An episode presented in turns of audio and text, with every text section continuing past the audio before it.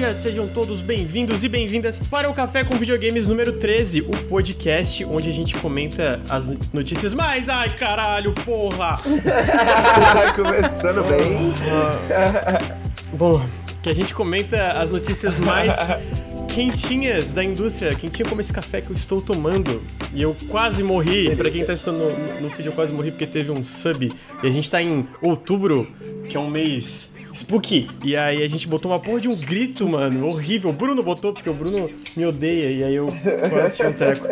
Enfim, sejam todos bem-vindos e bem-vindas. Eu estou aqui com os lindos, maravilhosos, meu. Hoje o host principal, hoje eu vou ser o co-host aqui, Henrique Antero. Tudo bom, Henrique?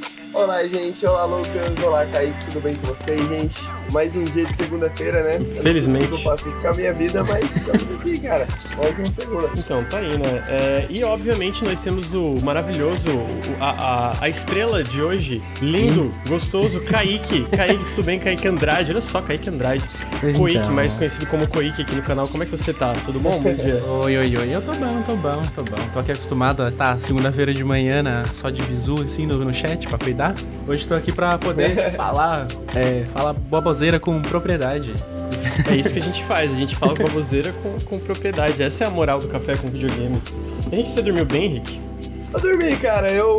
Tô com raiva de ti já, incrivelmente então. consegui preparar a pauta do, do café de hoje no sábado. E aí no domingo eu falei, porra, olha só, hoje eu não vou precisar ficar até seis da manhã preparando pauta pra dar duas horas depois fazer o programa. Hoje vai dar pra dormir legal. Aí eu dormi cedinho assistindo Jujutsu Kaisen.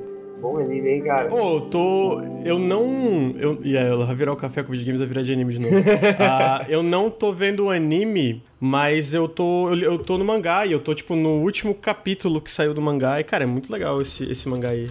Eu li tu falando que tinha, tinha lido mangá, eu falei, porra, não dá pra competir com o Lucas, né? Fiquei sabendo dessa série agora, sim, porque começou a sair o anime. Eu falei, o Lucas já conhece o mangá, já falou com o criador, tá ligado? Já tem mangá autografado.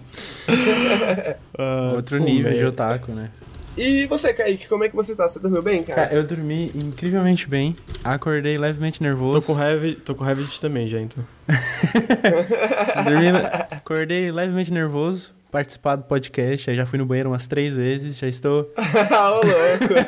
A ansiedade bate, o estômago fala assim, não, vai na frente, te encontro depois. Mas tudo certo. Porra, que isso? Eu, hoje tava pensando, pô, hoje vai ser mó tranquilo, vai ser um papo tudo em família, né? Tudo família Nautilus aqui e tal, Ah, tudo não. tranquilo, ninguém vai, ninguém vai processar ninguém, ninguém vai ter, não vai ter nenhum problema. Estamos aqui todos juntos. É, gente, hoje a gente vai ter um papo especial, né? Eu trouxe o Kaique aqui, vou explicar um pouquinho por que eu trouxe o Kaique aqui. É, semana passada a Twitch teve novidades em suas políticas em relação a direitos autorais e uso de música nas lives, né? A gente vai falar um pouco sobre isso aí, isso aí deu um, deu um rebuliço na internet, né? Como diria minha avó. Desde o começo da semana passada, que isso começou a aparecer e tal, o Kaique é uma das pessoas que eu vi mais em cima do negócio. E aí, quando eu tava fazendo a pauta, eu falei, porra, vou perguntar pra uma pessoa que entende do assunto, vou perguntar pro Kaique que tá aí acompanhando o assunto. Aí o Kaique, porra, tem esse streamer aqui que falou sobre isso, tem essa live aqui que falou sobre isso, pá. Eu falei, Kaique, você quer saber de uma coisa? Você não quer participar do Periscope? Me poupar um pouquinho de trabalho, não vou ter que ver essas lives, aí só como é que foram essas lives e tal. Aí o Kaique topou, e aí estamos aqui com o Kaique, que é streamer, né, Kaique? Sim, sim. É streamer, cara. Faço live. Conta pra gente um pouco do seu trampo, porque você não é só streamer, você é editor de vídeo, né, e tal. Conta pra gente aí, Kaique, do, Claro. do, do seu trampo pra nós. Então, pra quem não me conhece, eu sou o Koik, na internet aí, Koik. Eu trampo com edição de vídeo audiovisual desde 2017. Fotografia, podcast, vídeo, edição, várias coisas.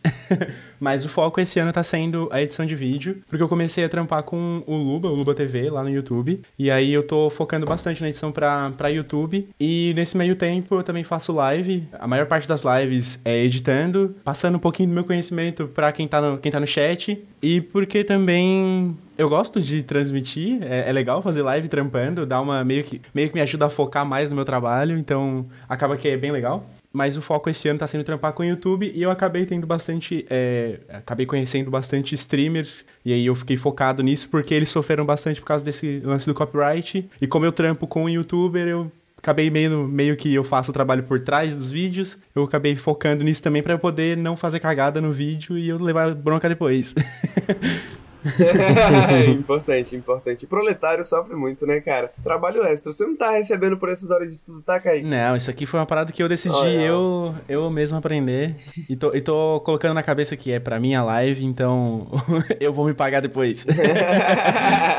Empreendedorismo, com certeza, com certeza. Lucas, antes da gente começar, você quer dar os avisos? Quer que eu dê os avisos? Agradecer a todo mundo que tá assistindo aí. A gente tá às 9h30 da manhã aqui no dia 26 de outubro, na segunda-feira. Ah, tem 150 pessoas aqui assistindo a gente já, 10 minutos de live. Então, muito obrigado pra quem tá quem tá, assistindo. Pra quem tá escutando no podcast, eu convido pra vir aqui em twitch.tv barra Nautilus Link. A gente tem toda segunda-feira às 9h30 da manhã o Café com Videogames, que é o nosso podcast mais sobre notícias e sobre a indústria como um todo. E a gente tem toda sexta-feira à noite o Periscópio, que é o podcast sobre o que a gente tá jogando. Então a gente comenta sobre vários jogos que às vezes não aparecem nem no canal, mas a gente sempre tá lá comentando. Às vezes aparecem no canal, a gente se aprofunda no podcast. Queria lembrar quem tá assistindo ao vivo, quem tá assistindo no, no, no podcast, que a gente está com uma meta aqui todo mês de bater 400 subs. É, se você tem, por exemplo, se você assina o Amazon Prime, você tem um sub que você pode jogar aqui no canal e ajudar muito a gente financeiramente. Ah, sério, faz muita diferença, então considerem jogar um sub aqui pro canal, pro twitch.tv barra Nautilus Link. Quem tá assistindo ao vivo também, se vocês quiserem mandar um subzinho, eu sofro aqui com susto, mas tô super feliz com o sub. Queria lembrar que a gente é financiado coletivamente, então se você curte os podcasts, os vídeos e, e as outras lives, a gente faz live basicamente todo dia aqui no Twitch, considere apoiar em apoia.se barra Nautilus ou picpay.me barra canal Nautilus. Todo o valor faz muita diferença e a gente tem uma, uma série de recompensas para quem apoia, inclusive quem dá sub por mais de dois meses também tem acesso ao nosso grupo do Telegram e quem apoia a partir de 5 reais tem acesso ao grupo do Telegram, que é bem legal. E tem outras, outros tiers, né? Outras, outras paradinhas que a gente faz também. E, por último, mas não menos importante, eu diria que mais importante, a gente está sendo patrocinado pelo Promobit. A gente basicamente está sendo patrocinado pelo Promobit, que é uma comunidade é, de promoções, onde pessoas podem indicar preços baratos, seja de jogos e etc. E tem uma equipe de curadoria do Promobit que checa cada promoção para confirmar que a promoção, primeiro, é real, realmente um desconto real, e segundo, que é seguro. Então, tu pode ir lá e, por exemplo, procurar ah, agora no final de geração, talvez um console, talvez um exclusivo aí que tu tava procurando, ou outras coisas, ou talvez um kit de streamer aí que tu tá querendo começar a fazer streaming, já que o assunto é streaming. Ah, e tem vários descontos. Inclusive, o nosso querido Nelson aqui do, do canal comprou um PlayStation 5 recentemente. Fez o pre-order do PlayStation 5, porque ele conseguiu uma promoção bem legal através do Promobit. Então, se você dá exclamação Promobit aqui no canal, você tem os dois links, um pro site e um pro aplicativo. Eu recomendo baixar o aplicativo. Além de, né, além de acessar o site e fazer uma conta, eu recomendo baixar o aplicativo, porque no aplicativo tu pode pôr, ah, eu quero aí um, um, um microfone aí chique, porque eu quero começar a fazer streaming. Na hora que ele tiver um desconto legal, vai ter um. Vai, vai vibrar o celular, dar notificação. Falar, ó, que tá, tá tendo desconto relâmpago, tá tendo um desconto de qualquer forma que seja. Então, cara, é, além de tudo isso, eles estão ajudando demais a gente, eles estão patrocinando o nosso conteúdo até final de novembro, todos os podcasts aqui do, do Café com Videogames. Então eu peço encarecidamente que vocês visitem o site. Se vocês são- estão só escutando, os links estarão, vão estar na descrição do podcast, ah, mas também tem promobit.com.br que vocês podem acessar. Eu acho que com isso eu terminei os recadinhos, Henrique. Pode. Quer, quer falar alguma coisa aí? Vamos começar então? Vamos para, os, para as vias de fato? Vamos. Bora. Então, vamos para as vias de fato, chat. Pessoal, semana passada, os streamers do Brasil e do mundo, né, incluindo nós aqui do Nautilus Link, receberam um e-mail da Twitch. Eu queria ler alguns trechinhos desse e-mail para vocês, né? A gente recebeu esse e-mail falando, o, o título era bem, bem clickbait, assim, é... Seu canal vai acabar. Não, brincadeira, não era esse, não. é foi, foi, mais, foi mais ou menos isso. É, tipo, Quase isso. Caps, tá ligado? Aviso de violações de direitos autorais, né? Nesse meio da, da Twitch, da suposta violação de direitos autorais, né? A gente foi notificado por essa suposta notificação de direitos autorais. Eles comentam que começaram a receber muitas notificações de violações de direitos autorais há alguns meses. Normalmente por DM, DMCA. Né, que são os direitos autorais do milênio digital. Elas se referem às músicas usadas no fundo do conteúdo que já tinha sido gravado, incluindo clipes e vídeos sob demanda de anos atrás. A Twitch apagou conteúdo, o conteúdo identificado nessas notificações em acordo com suas obrigações perante a DMCA. Devido ao aumento repentino de notificações, pausamos temporariamente o, processo, o processamento de certas notificações com relação à nossa política de infrator reincidente para garantir que os criadores tivessem as ferramentas e os recursos necessários para poderem gerenciar seu conteúdo gravado e tomar decisões conscientes sobre o uso de músicas no futuro. Eu tô lendo aqui o e-mail, tá? Então, por isso que essa linguagem marqueteira. Mas basicamente foi isso, né? Então, a Twitch Twitch recebeu muitas notificações nos últimos meses de conteúdo gravado até anos atrás. É, eles apagaram o conteúdo já dessas notificações, né? Desses que, que foram notificados. Pausaram temporariamente, né? A questão do de você ser banido depois de três strikes. A gente vai falar bastante de três strikes hoje. Eles pausaram isso por dois ou três dias, enquanto dava tempo para os streamers se organizarem. E isso entrou em vigor, né? Essa, essa questão dos três strikes voltou a entrar em vigor de fato sexta-feira. Então, a partir de sexta-feira passada, hoje é dia 26 de outubro, né? Então, a partir de sexta-feira passada começou a valer e streamers já podem estar sendo banidos aí, torto e a direito, por causa de uso de música ou, ou música em clipes ou música em VODs e etc, etc. E com esse e-mail, a Twitch avisou todo mundo que o. está sendo chamado de banho de sangue lá fora, né? Que um banho de sangue estava acontecendo, né? Que dezenas, centenas, milhares de clipes foram apagados, que os VODs teriam que ser apagados, que muitos streamers teriam que apagar seus VODs e seus clipes e tudo mais. E foi isso que tava acontecendo mais ou menos ali na, na última semana. Kaique, conta pra gente aí, cara, como que foi semana passada para você, cara, quando esse e-mail chegou e tal, em questão do seu trabalho, em questão do seu trabalho como streamer? Cara, então, como eu já trampo com o YouTube e boa parte dos vídeos do Luba são alguns reacts aqui e ali, tem alguns memes, alguns vídeos que ele assiste, a parte de, de copyright eu já meio que já evito nas minhas lives porque é foda. Mas todo mundo assim que eu vi reagiu de um jeito meio bad, porque meio que é uma tradição na Twitch você fazer uma live ouvindo música. E tem muita gente que cresceu de 2015 para 2020 ouvindo música e tem muito clipe, muito VOD salvo até hoje, que acabou sendo perdido. E pelo e-mail da Twitch eles falaram, tipo, apaga, senão vai levar ban. E aí acabou perdendo uma. Perdendo todo esse rolê de, de história do. História na internet, saca? A reação da galera foi bem complicada. Para mim, assim, como o meu, meu canal na Twitch não é tão grande, ainda foi, foi, Eu apaguei as paradas, mas ainda foi meio triste, assim, porque tinha quase um ano e meio de, de live. Aí eu fui apagando meio, poxa, olha, olha, olha que legal isso aqui, quando eu recebi meu primeiro sub, uh, meu primeiro beat, tipo, foi vendo e foi batendo a nostalgiazinha. Aí tá tudo salvo aqui no HD, mas é tipo, é foda. Imagina, pra galera que vai aparecer aqui pro, pro Mount e tal, que tem live desde 2016, que tem mais de 5 mil clipes, mais de sei lá quantas lives, mais de quantas horas de live, saca? E apagar tudo isso é complicado, é muito foda. E é bem, é bem complicado também, porque é foda você pensar que, tipo, ah, a minha live tá, tá, tá sofrendo esse rolê, mas também tem a, a pira da, da galera que faz essas músicas que não estão recebendo, saca? Tem, tipo, tem, tem vários lados nessa história que é, que é complicado de pensar.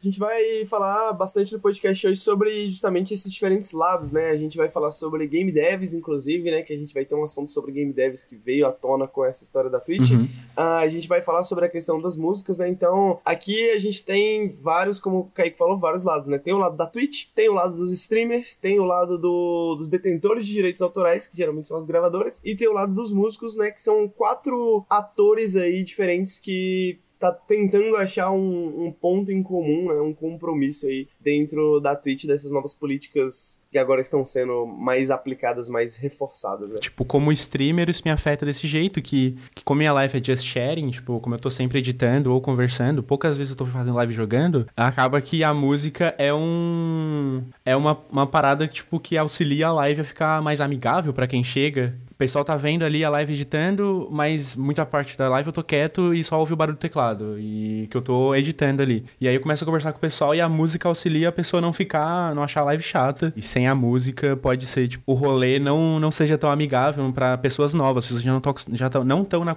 na comunidade. Mas como editor de vídeo, tem muitos outros poréns quando se trata de, de YouTube. Uma das piras que mais incomoda na parte de direito autoral é a Junkin Media. Não sei se vocês conhecem, já ouviram falar sobre a Junkin. A Junkin é um... Conta pra gente. A Junkin é uma empresa que... Sabe aqueles memezinhos, tipo Vine? Aqueles memezinhos de 5, 6 segundos que, que é muito aleatório, que o YouTube recomenda do nada para você estar, tipo, rodando o YouTube e vem um meme. A Junkin Media é basicamente uma empresa que ganha a vida comprando os direitos autorais desses memes e dando Content ID, que é o jeito que o YouTube identifica o copyright e, e te dá o strike, te dá a claim para você para ter a sua monetização. E eles ganham a vida basicamente assim, ele, tipo, você posta, o, vamos dizer assim, o Luba, já aconteceu com ele. Ele reagiu a um meme, colocou no YouTube, a Junkie Media notificou que ela é dona daquele meme, deu um strike. No, no YouTube você tem a política de três strikes, no terceiro strike você é, perde o canal, e aí ele tomou um strike, e para ele tirar esse strike, a Junkin cobrou um valor específico para ele.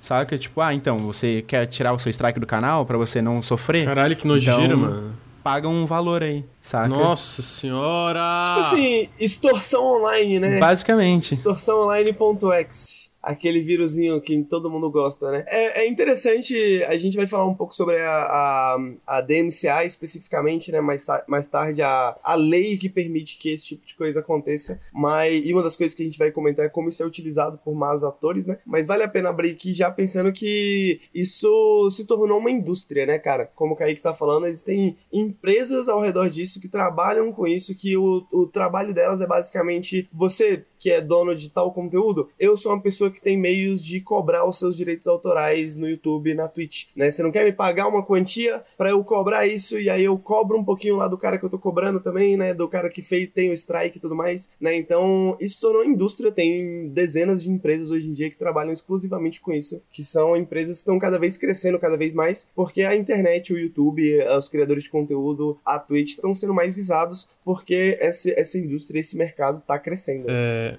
Não, pode falar. Não, Lucas. nada. É só absurdo, tipo. é Porque eu- a, a gente, como canal, a gente também já tipo, teve um monte de treta e tal, mas nunca aconteceu ao ponto. Talvez pelos nossos vídeos não serem necessariamente é, girar em torno de meme ou de, ou de reação. ah, nunca teve esse ponto da gente sofrer esse tipo de extorsão, é, basicamente, né? Que, que, que foi o que rolou ali que o, que o Quake exemplificou dessa empresa merda aí do caralho. E eu tô um pouco chocado. Assim, eu, eu, eu já sabia né, a gente sabe desse lance de, de MCA, a gente sabe que tem empresa que faz isso, que, tipo, dá claim um monte de coisa e fala que é deles e fica, tipo, dando strike ou, ou tirando conteúdo de vários outros canais do ar. Mas, mano, é, é, é surpreendente, é, tipo, é, é, é bizarro. E aí tem coisa que é até automática, né? Tem coisa que é, é- é absurdo assim, e tem coisa que não é absurda, mas é, tipo, ferra, exatamente por ser um algoritmo, né? Tipo, ser um, um bot que, que geralmente dá esses claims. Tu pega o, o, no- nossa análise do The Last of Us Part 2, a gente botou uma parte de um trailer do jogo e tiraram o vídeo do ar por um tempo. É, Depois de um tempo tiraram falando que não, a gente tá. Porque é a Ellie cantando aquela. Ah, Take On Me? Não, não, é o primeiro trailer de todos, assim, que é apareceu. É Through the Valley, se eu não me engano. É isso, essa eu mesmo. essa Through música the na Valley. É, Through the Valley, e aí tiraram o vídeo do ar, assim, a gente não tomou, não não chegou a tomar strike, falaram que era, tipo, direito de tal, tal empresa e tal, da Sonic Music, sei lá, Sonic Music Entertainment. E aí eu troquei uma ideia com o cara da Sonic no Brasil, depois o vídeo voltou pro ar, mas... É outra coisa, tipo, nesses casos, às vezes a empresa nem quer, mas pelo fato de ser um algoritmo do YouTube, tem um monte de coisa também que é tirado do ar. Mas caralho, mano, esse lance da extorsão é muito. Nossa, é nojento, cara. É isso que essas empresas elas vendem, né? Elas vendem basicamente a utilização dessa tecnologia, né? A gente tem um algoritmo aqui que pode identificar se o seu conteúdo né, tá sendo utilizado sem. tá sendo. tá tem alguém usando o seu conteúdo e infringindo seus direitos autorais, né? Por que, que você não dá uma porcentagem pra gente? E as gravadoras musicais elas estão entrando nesse mercado dessa há, há- alguns anos, né? Dessa forma, né? Contratando empresas secundárias que têm esses algoritmos que têm esse tempo e tal, tal, tal para buscar. Em questão de algoritmo, né? Só pra gente comentar como isso é problemático, já aconteceu casos de pessoas com o seu canal, onde o cara publica sua música, né? E aí ele tem os direitos autorais, ele publica e isso cai no, no, no algoritmo de alguma, uhum. de alguma coisa ou outra, né? Então, tem essa, esse detalhe. Isso foi só pra dar uma geral pra vocês, né? De quais são alguns dos problemas que a gente lida. A gente vai falar mais especificamente do que acontece no YouTube também, da nossa experiência. Mas, antes de tudo, eu queria falar um pouco dessa nova, dessa nova realidade, né? Que a gente tá vivendo desde sexta-feira passada, agora aqui na Twitch, né? Twitch faz algumas sugestões. Como evitar receber takedowns, né? Como é, notificações de DMCA no futuro. Obtenha os direitos necessários para todas as músicas reproduzidas na sua transmissão, né? Então você pode comprar, você pode pagar um serviço como Monster Cat Gold ou Soundstripe, etc e tal. Dar, dar, tô falando lance de comprar, mesmo assim ainda tem chance de tomar esse tipo de coisa, porque eu lembro que a gente tem uma, uma conta na. Tu lembra o nome do site, Henrique? Que a gente tem a conta? Envato. No Envato e já teve. E, e a gente tinha lá atrás na Artlist e teve uma, um, um vídeo que eu usei uma música da Envato e a gente tomou desmonetização. E aí até eles aceitar, a gente mandou o documento provando que a gente tinha o direito da, da música, né? Que a gente tinha licença, a licença. Até liberar foi tipo três semanas. tá ligado? Tipo, então Nossa. imagina que. ah, imagina que, beleza, tu tem- aí, mas toma três strike, tu, tu toma três DMCA aqui no Twitch. Aí pra mandar o e-mail pra empresa pra aprovar, mano, teu canal já foi banido, tá ligado?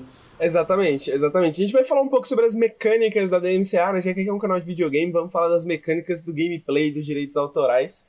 É, e a gente vai explicar por que, que esse tipo de coisa, esse tipo de medida não é, não é útil. Né? Como o Lucas falou, você pode tomar um strike mesmo assim, porque o strike, a gente vai falar mais tarde, ele é baseado numa alegação. Né? Então, essa empresa está alegando que você está infringindo direitos autorais, isso já é contabilizado para a Twitch, não importa se essa alegação foi provada ou não.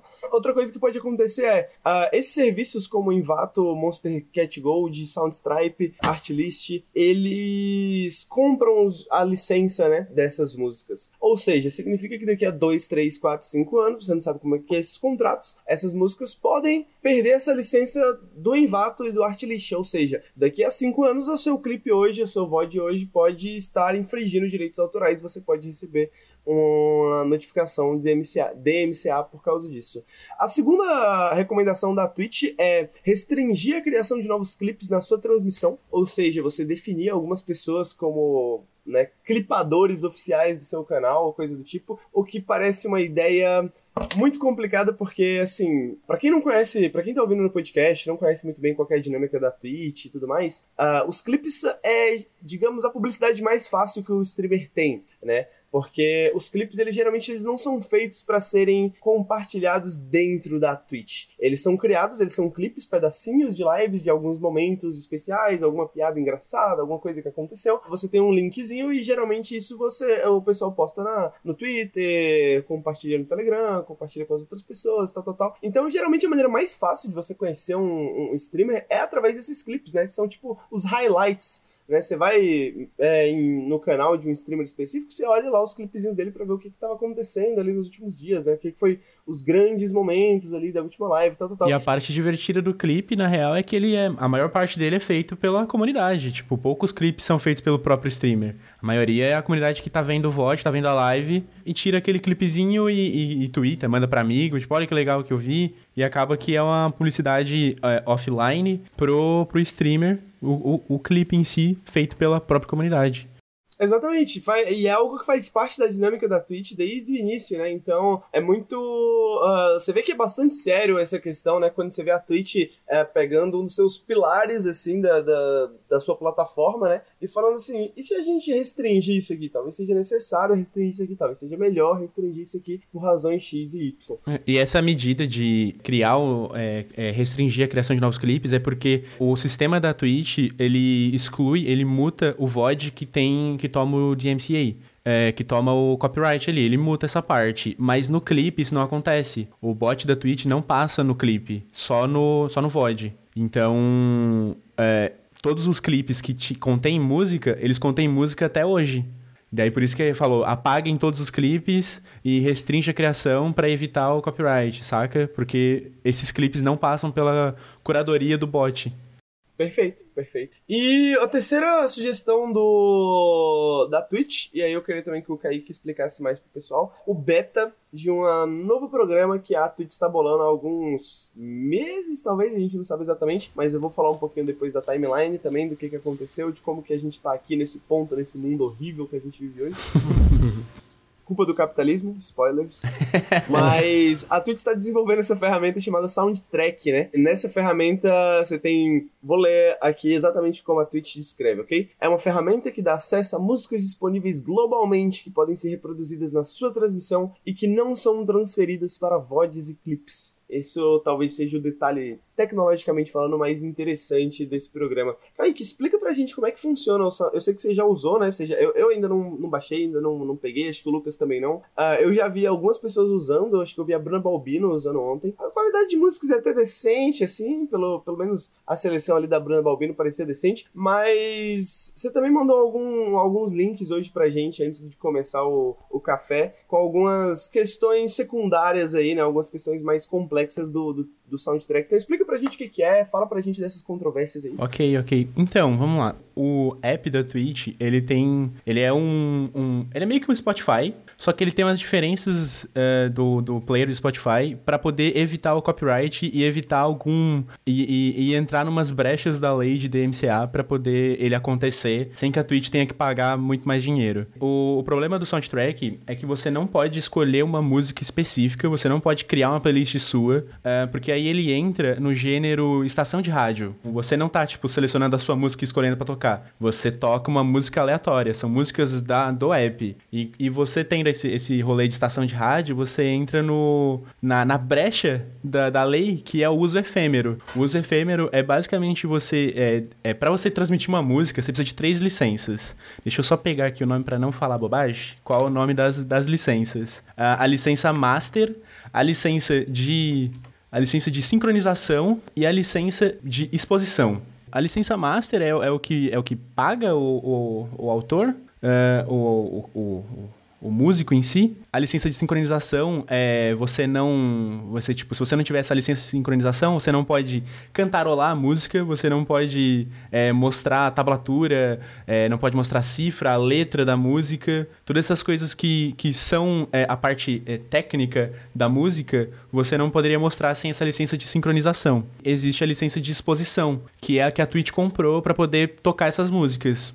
É, a licença de exposição é basicamente ela tá pagando os royalties pro, pros devidos é, pros devidos donos da música, mas ela entra em outra brecha para poder não pagar, é, não, não poder não poder pagar ainda mais coisas, que é ela cria uma cria uma faixa de áudio no seu OBS, no seu, no seu Streamlabs, para que quando isso vá pro Void, não tenha a música, porque essa licença de exposição é só para conteúdo ao vivo e não para conteúdo gravado. Void clip não conta nessa licença de exposição. Então, o que o Soundtrack faz é, ela é, é uma estação de rádio que vai tocar as músicas de forma aleatória, de playlists específicas da Twitch, para quando você ter o conteúdo gravado, ele não ter esse conteúdo, é, essa música específica, para que daqui uns anos é você não. Tipo, alguém comprou essa música e vai querer dar copyright, não vai estar no seu clipe, porque a própria Twitch ela apaga esse, esse som do teu, da tua live.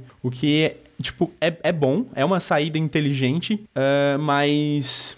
Mas complica um pouco, porque pode rolar alguns bugs. Como o app tá em beta ainda, rolou alguns bugs, não só comigo. Uh, eu vi nas lives do pessoal mais o pessoal, um pessoal maior aqui no, na Twitch, que aconteceu do, do soundtrack ele bugar com, com as tracks do OBS e apagou todo o conteúdo em áudio da live sem ser o microfone. Ou seja, tipo, eu perdi pelo menos umas três lives em que eu tava falando com pessoas ou e só tinha o meu áudio no VOD inteiro porque a Twitch decidiu, tipo, que ia apagar tudo. E aí Nossa. isso aconteceu com mais de mais de mais de uma pessoa. E é um, é um bug conhecido já, então logo menos vai estar tá, vai tá longe disso, mas é um bug conhecido, então tome cuidado quem for usar o soundtrack. Mas basicamente esse é o aplicativo. Eu queria só dar um parênteses rapidinho pra quem tá escutando no feed, porque fizeram uma pergunta que eu acho pertinente no chat, que é o que, que é VOD? Pra quem tá escutando, VOD é basicamente a, a live que fica gravada depois. Tu pode entrar no Twitch, vai ter os vídeos gravados ali que tu pode assistir pós-live, né? Que eles ficam arquivados. Ah, então isso que seria o VOD, né? Isso que seria pra quem tá escutando, só pra explicar. podem continuar aí. Eu, eu tô só tô só de co-host aqui, eu tô só, tipo, acrescentar comentários pertinentes e fazer o que, que o Henrique manda hoje. Não, é isso, eu, queria ver justamente isso, queria perguntar do Kaique justamente isso. O que, que o pessoal tá achando do programa? O que, que o pessoal tá achando dessa nova realidade, né? Como é que foi sua experiência usando o programa? Você falou que teve esse bug. Você, você não fica inseguro de usar essa parada, de continuar usando essa parada em live? Tipo, sei lá, que, o que, que vai mudar daqui a duas semanas que a gente vai ter que falar, opa, o soundtrack vai dar, vai dar ruim também. Vamos ter que apagar as lives das duas semanas passadas também. então, quando eu abri o programa, assim, eu, eu já achei meio estranho, porque em nenhum momento, quando eu, no artigo que eu li da, da própria Twitch, ela especifica que é uma estação de rádio.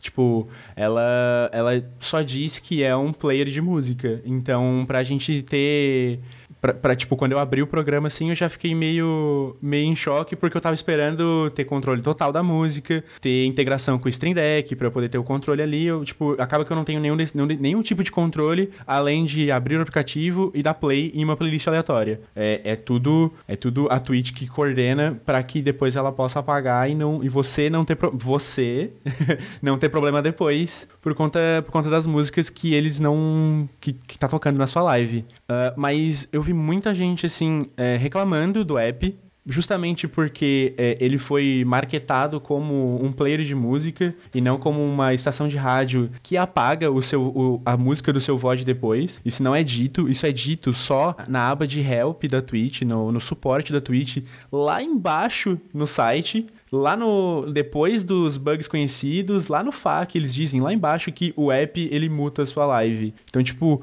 ele foi marketado de um jeito meio moqueado que só depois que eu fui ler eu fui entender por que, por que, que ele existe, como que ele funciona. O que é bem complicado porque a galera tá acostumada com o Spotify, ter total controle da playlist, quer colocar música específica. E agora é tipo, você vai só deixar como um, um barulho, um ruído na sua live, não. Tá bom que a música nunca foi o foco da live, mas agora ela vai ainda mais ficar como um ruído, porque vai estar tá ali aleatório, você não vai nem saber o que vai, o que vai tocar depois. Ela não, não, diz nem que vai tocar antes nem depois. E esse é o, um dos maiores problemas, assim, que eu, que eu senti. O maior problema foi essa pira de ser mal marketado. Tipo, eles só entregaram, tipo, ó, oh, tá aqui, você nunca mais vai ter problema. E na real não é assim que funciona.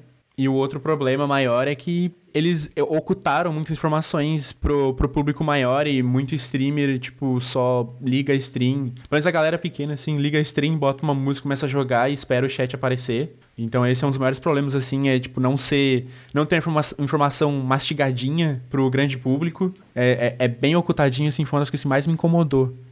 Pode crer, pode crer. É, eu tô vendo que tá meio que virando, tipo, saca, você entra nas lives da, da Twitch assim, parece tudo música de elevador, tá ligado?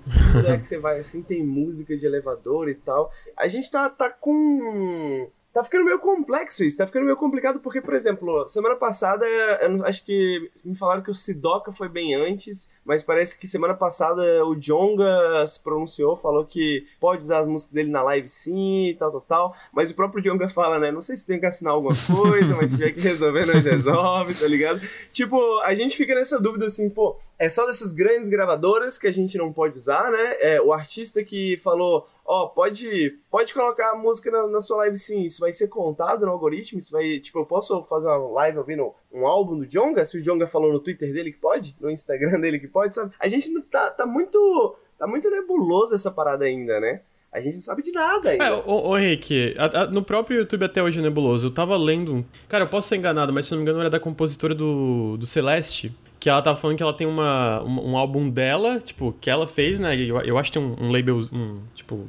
Eu, fugiu a palavra em português, mas um label independente, gravador? gravador independente ali que, tipo, né, ajuda a distribuir. Ela upou esse álbum no YouTube dela é, e o YouTube desmonetizou, falando que ela não tinha, tipo, ah, os direitos autorais são de outra pessoa. E é tipo, cara, é, tipo, é o meu álbum, a música é minha. e eu, eu não consigo ganhar dinheiro em cima da minha própria música porque o bot do YouTube pega e porque às vezes, tipo, talvez uma outra empresa, uma, às vezes uma, a própria empresa dela ou alguma coisa tem os direitos autorais ali e aí tem que passar por essa empresa. E ela fala, ah, tô tentando resolver com a empresa e tal, mas tipo cansativo, tá ligado? Tipo, e, e, vindo pro Twitch agora, porque o YouTube, assim, o YouTube é uma merda com isso. Tipo, é horrível, é horrível. Só que o YouTube ainda tem ferramentas melhores para lidar com isso que o Twitch. O Twitch não tem nada, tá ligado? Quando, ah, se leva um strike, alguma coisa, cara, não tem absolutamente nada para te ajudar a lidar com isso, tá ligado? O YouTube já não tem.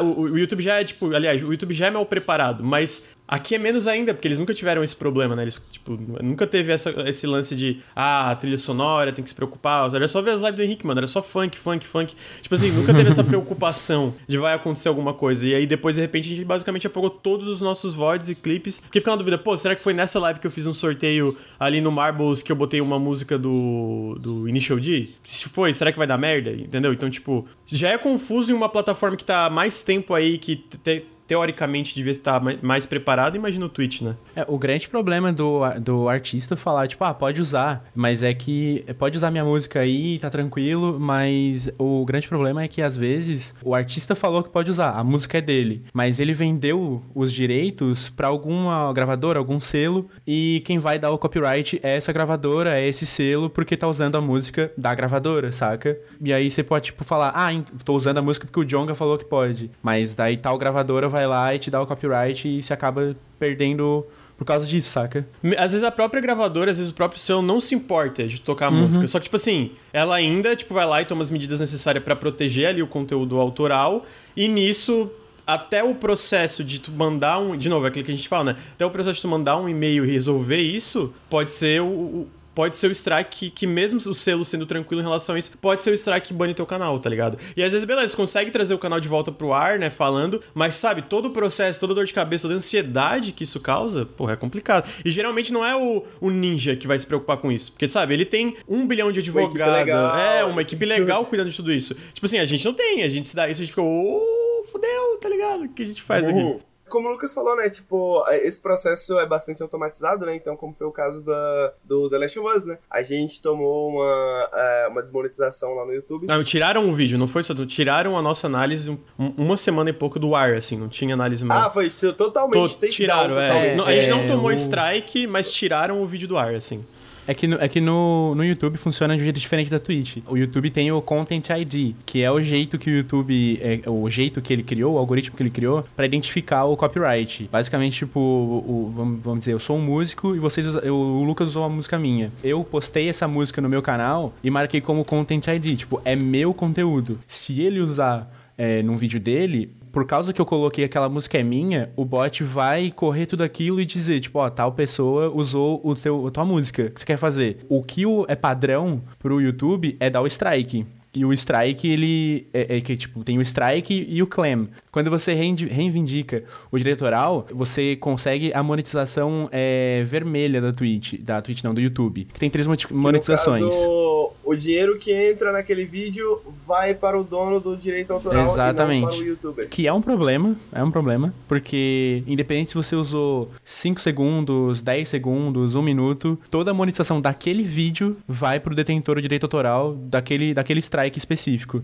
Essa foi uma maneira que o YouTube encontrou de tentar agradar ambos os lados, né? Para os youtubers, ó, seu vídeo ele não vai ser tirado do ar, você não vai receber um strike, você não vai ser punido necessariamente com alguma sanção ao seu canal, mas a monetização do seu vídeo vai para o detentor do direito autoral. O que isso permitiu também é que os detentores de direitos autorais, vendo isso, né, eles entraram mais forte no mercado. Falaram, pô, tem uma fonte de renda gratuita aqui, né? Uhum. Tem uma fonte de renda que, tipo assim, eu identifico meus conteúdos, eu pego a monetização de vários vídeos populares e tal, tal, tal, de pessoas que usaram isso aqui ou aquilo ali, e eu tiro uma graninha em cima disso ainda, né? Olha só que maravilha. Então, é, essa é uma das maneiras da, da que o Kaique tava comentando. Né? E também tem o, o, o rolê ali da monetização, é que tem três monetizações. A verde, onde você tem toda a monetização do seu vídeo. A amarela, que ela é parcial, para caso você tenha algum conteúdo que seja, tipo, agressivo, um dos exemplos, assim, um dos vídeos do Luba tinha um react, tinha um meme específico em que um bode batia na coxa de uma pessoa. E esse vídeo específico contou como sensível para a comunidade e cortou a monetização do nosso vídeo. Não podia ir para anúncio nem nada por causa desse vídeo em específico. Aí a solução foi tirar esse vídeo porque ele era sensível à comunidade, mesmo tipo não tendo nada demais, era só tipo um bode encostando. Não era nem uma porrada, era só um encostar, saca? e aí deu problema.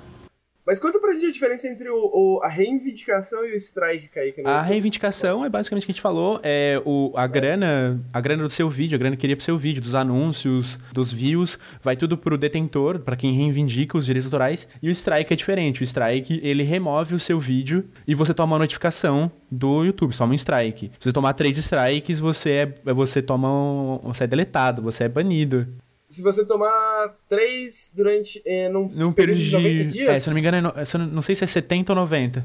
Eu acho que é 90 dias, se eu não me engano, que você tem. Ou seja, você tem que acumular três strikes nesse período, né? E depois de, acho que três meses, você perde o strike. É, é são três meses, são três meses. São três meses para você perder o strike, né? A gente vai falar. É, é, isso aqui é importante, gente. Essas, essas mecânicas são importantes pra gente entender como que isso afeta o gameplay lá na frente, entendeu? Então, só para vocês entenderem. Três strikes acumulados dentro de um prazo de 90 dias, você, é, você tem o seu canal banido, você não pode criar mais contas, ok? No YouTube não pode fazer mais nada, não é isso? Exatamente. Depois de três meses, depois se você recebe o strike hoje, daqui a 90 dias esse strike desaparece da sua conta, essa notificação, mas você, você perde o vídeo normal e, e, e a vida que segue. Basicamente essas são, são, são as mecânicas. Eu queria antes da gente falar um pouco de como que é a vida do youtuber, né? Porque eu acho que, vamos, uh, o Lucas comentou, né? Uma plataforma que deveria estar mais preparada, né? Que é o YouTube. Por que, que o YouTube deveria estar mais preparado? Porque o YouTube lida com essas questões de DMCA há muitos anos já, né? O Content ID, como a gente falou, é uma, uma tecnologia proprietária da Google que eles utilizam para fazer esse, essa mediação e tudo mais. Também tem essa questão, ok? O Content ID, ele também é uma forma de mediação. Então, o detentor de direito autoral, ele não entra em contato diretamente com o youtuber, ele entra em contato com o YouTube, digamos, né, pelo Content ID, e o YouTube entra em contato com o youtuber, e aí o, o YouTube entra em contato com o criador de conteúdo, e o criador de conteúdo, se ele quiser fazer uma contra-notificação, né, no caso, tipo assim, não, esse conteúdo, na verdade, ele é meu, eu tenho direito sobre ele, eu paguei, tal, tal, tal, o próprio Content ID tem um sistema, né, que você faz essa contra-notificação através dele. A Twitch não tem isso, pelo menos ainda, ok? Então, por isso que o YouTube deveria estar mais preparado, por isso que a gente vai usar ele de exemplo aqui de como que funciona funciona dentro do YouTube para a gente pensar o que, que a gente pode esperar do futuro da Twitch. Então, Lucas, por favor, será que você pode transmitir aquele vídeo do Mount? Uh -uh, não. Que a gente Brincadeira, vou trouxe?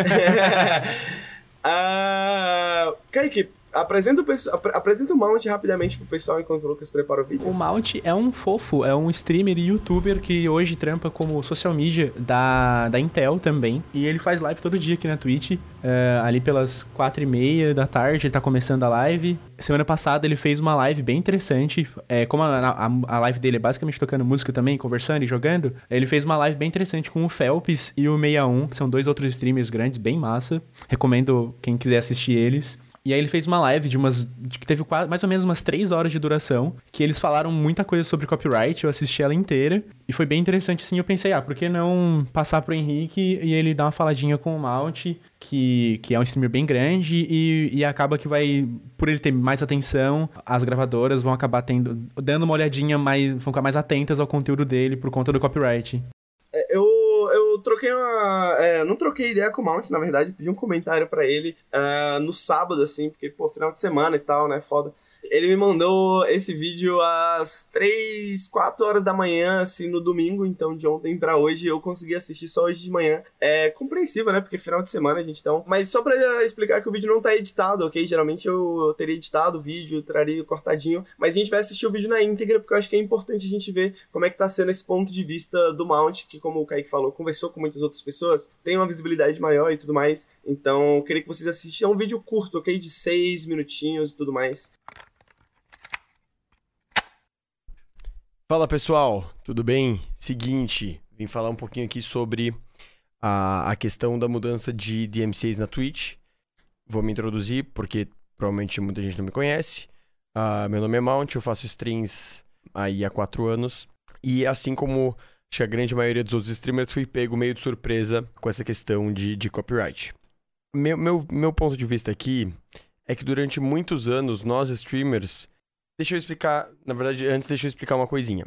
A Twitch, diferente do YouTube, ela é, é protegida por uma coisa chamada Safe Harbor do DMCA. Isso significa que a Twitch ela não precisa e nem pode retirar conteúdo da plataforma ativamente. Diferente do YouTube, que não é protegido por essa, por essa coisa e que, portanto, ele precisa tirar ativamente o conteúdo que infringe direitos autorais da plataforma. Já a Twitch não. Então, para que a Twitch tire algum conteúdo da plataforma, basicamente o que ela precisa fazer, ela precisa receber do detentor dos direitos autorais, seja da gravadora de música, seja da publisher do jogo, enfim, um documento pedindo para que ela tire. Só assim ela pode tirar um conteúdo da plataforma. Por não ser uma plataforma tão relevante nos últimos anos, ela ficou meio fora do, do radar das gravadoras de música, enfim, entre outros. A questão é que foi uma plataforma que cresceu durante cresceu bastante nos últimos tempos uh, e passou a entrar nesse radar das gravadoras. Então, o que está acontecendo aqui, basicamente, não é nem que uh, tem uma grande mudança acontecendo. A única coisa é que as gravadoras começaram e começarão a colocar o direito delas em vigor, ou seja, a não permitir com que criadores de conteúdo usem seu uh, conteúdo de forma uh, não permitida, né?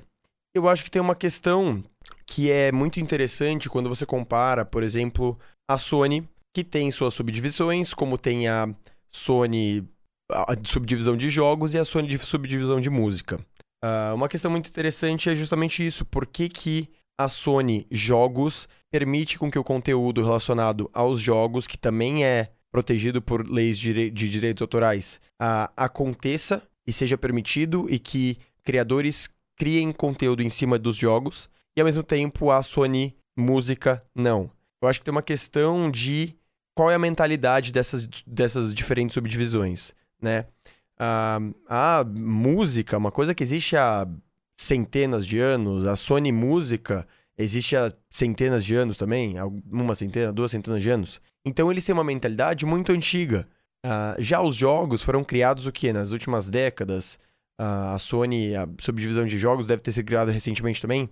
Então eles têm uma mentalidade um pouco diferente. E eu acho que a gente só vai uh, mudar a mentalidade das gravadoras uh, para entenderem que talvez seja interessante eles permitirem com que a gente use o conteúdo deles de forma liberada, é, é, livre de direitos autorais, uma, ver, uma vez que isso for monetariamente interessante para eles, ou uma vez que eles entendam que isso é monetariamente interessante para eles.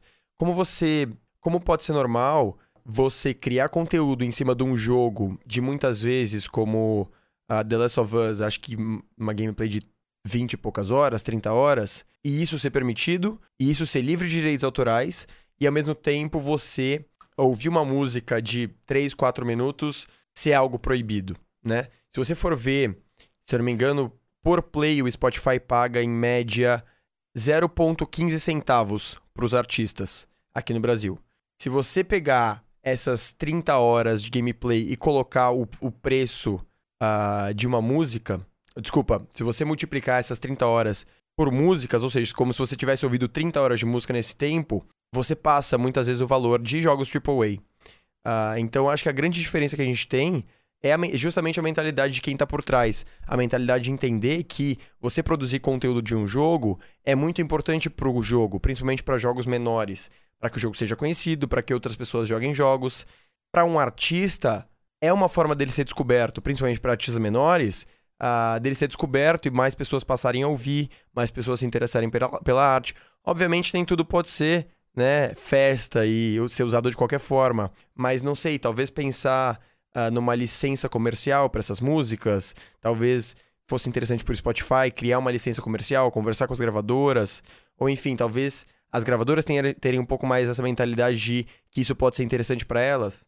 Mas é isso, é enquanto isso não for entendido como monetariamente interessante, a gente nunca vai ter uma mudança e talvez esse seja o futuro, porque são coisas criadas há muito tempo, com uma mentalidade muito antiga, e até mesmo a lei de direitos autorais, se você for ver, é super antiga, se não me engano, o último ato é de 88, 98, acho que 98.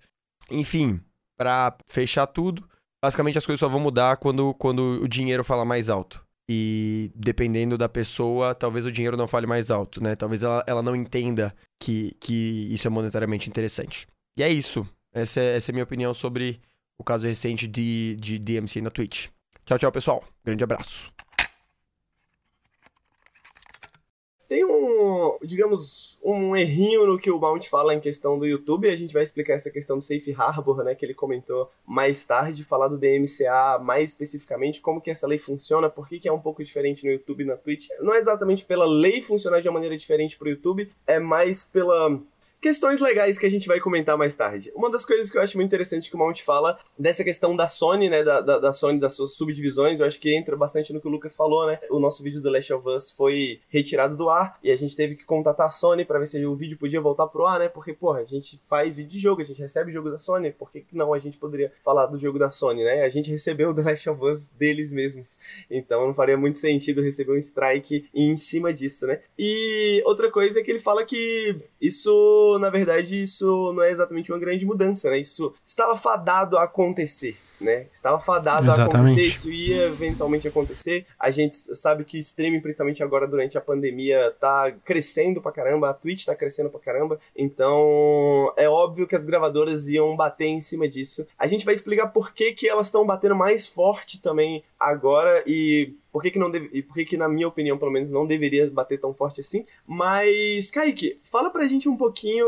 dessa questão do YouTube, né? Porque eu trabalho com o YouTube relativamente há pouco tempo, né? Pelo menos no Nautilus há uns dois anos. Eu sei que existe uma cautela muito grande no tipo de conteúdo que a gente produz, né? Quando bateu esse negócio dos streamers, a primeira pessoa que eu pensei foi o Sushi Dragon. Uhum. Pra quem não conhece o Sushi Dragon, ele é um streamer que ele faz performances e são performances, basicamente, performances musicais, com muita tecnologia, com muita edição, tudo feito ao, a, ao vivo ali, tudo feito junto, ele sozinho e tal, com controles na mão e laptops acoplados na mochila e etc, etc e tal. Pra mim, nesse último ano, foi um dos streamers mais inovadores, assim, que eu conheci. E essa mudança na, na política da Twitch meio que vai ferrar com a vida de alguns streamers, né? Alguns streamers mais focados nesse tipo de coisa e tal. Eles vão ter que pensar em maneiras de modificar o seu conteúdo, qualquer coisa do tipo assim. E no YouTube isso já tá rolando já faz um tempo, né? Então, na sua experiência, Kaique, trabalhando no YouTube, tal, tal, tal, como que, como que é a mentalidade do youtuber em relação a isso? A mentalidade é posta o vídeo privado, vê se vai dar alguma treta. Se não der, bota pro ar, mas bota com, bota com cautela também. Porque é complicado, tipo. Porque querendo ou não, tem youtuber que só vive de YouTube hoje em dia. Não tem um. A renda, a renda fixa, a renda mensal dele é o YouTube, então não pode dar a chance ao azar de perder a, a grana daquele vídeo. Que pode ser uma grana. Pode ser um vídeo que vai explodir, que vai pegar um milhão de views, vai dar uma grana fodida. E ele vai, tipo, vai perder essa grana por conta de copyright, saca? Então, tipo, quando eu. Quando a gente tá fazendo um, um vídeo, menos eu pro Luba, as músicas que a gente usa, a gente tem a nossa plataforma ali, o Epidemic Sounds, que é onde a gente paga uma assinatura mensal, comercial, para poder usar todas as músicas que estão ali disponíveis, para colocar ali no nosso vídeo tocando, tendo sempre o no, tendo sempre que tomar um, um cuidado absurdo, porque às vezes alguém pode vender algum artista que coloca a música no no Epidemic pode vender essa música para alguém e pode dar problema, tipo, de um vídeo de dois, três anos atrás porque isso acontece. Ou pode também ter o caso da gente é, reagir a algum vídeo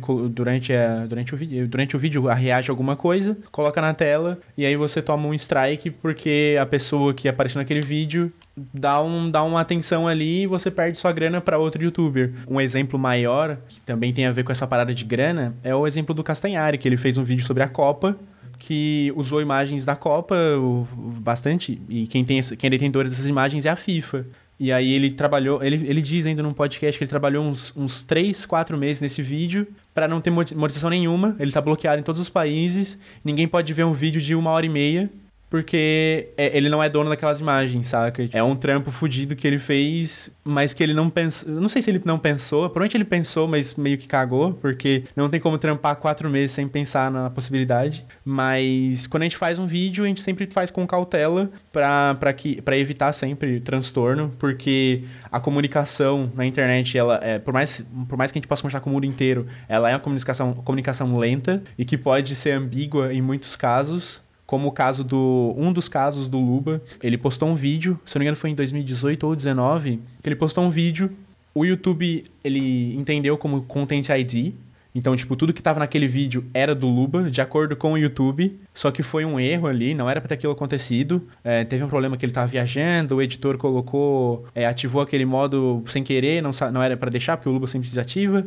E aí, um dos reacts, um das pessoas que foram reagidas, deram um strike no vídeo do Luba. Deram um strike, tipo, o vídeo saiu do ar. Não podia, ninguém, ninguém ficou, não podia assistir aquele vídeo. E aí ele ficou uma semana fora do ar, tentou entrar em, em contato, o rapaz demorou horrores para responder. E quando teve resposta, a resposta dele foi tipo: Ah, então, é, a network Tuluba deu, deu problema no vídeo do rapaz, que ele, tipo, o React Tuluba deu problema no vídeo do rapaz, deu, deu strike nele no vídeo dele de meses, meses anteriores. Aquele vídeo específico. E o rapaz foi, é, deu uma contra-notificação e avisou o Luba por e-mail, tipo assim, ah, então, eu tomei um strike seu no meu vídeo, e aí por conta disso, eu para eu tirar o strike, por você ter reagido ao meu conteúdo sem autorização e ainda ter dado problema com o meu conteúdo, com o meu vídeo, eu, eu acho que você pode me pagar 500 euros, que eu acho que é uma quantia tranquila, para você que é um youtuber relativamente grande, que tem mais de 5, mil, 5 milhões de inscritos, e aí, tipo, pro Luba tirar esse strike, ou ele pagava os 500 euros, ou ele só, tipo, ficava com o strike na conta, saca?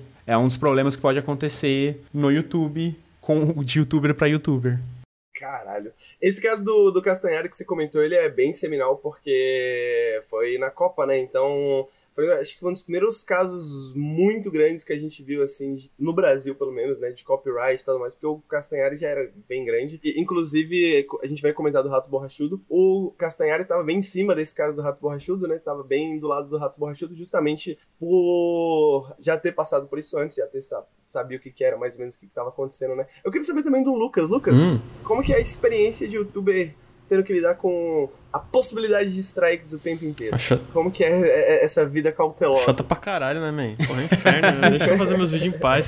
Não, mas, tipo, isso a, gente vai aprendendo muito. É que nem foi, o nosso conteúdo é um pouco diferente no sentido de não ter muito esse lance de react. Então, né, tipo, não, não necessariamente envolve outros youtubers e tal. Então, tipo, a gente nunca teve um, um, um caso desse tipo, mas eu lembro que como a gente vai aprendendo, teve uma vez que eu usei um trecho, por exemplo, do Vingadores no eu tô um pouco confuso porque o, o, o, o Quake tava falando sobre esse lance do, de tirar o vídeo do ar, mas às vezes o YouTube tira o vídeo do ar e não te dá um strike, né? Ele só tira o teu vídeo do ar porque fala que não, não, não podia ter é, essa coisa específica dentro do teu vídeo, só que ainda assim não é um strike. Eu não lembro exatamente qual é o nome disso, porque os dois casos. É um bloqueio mundial.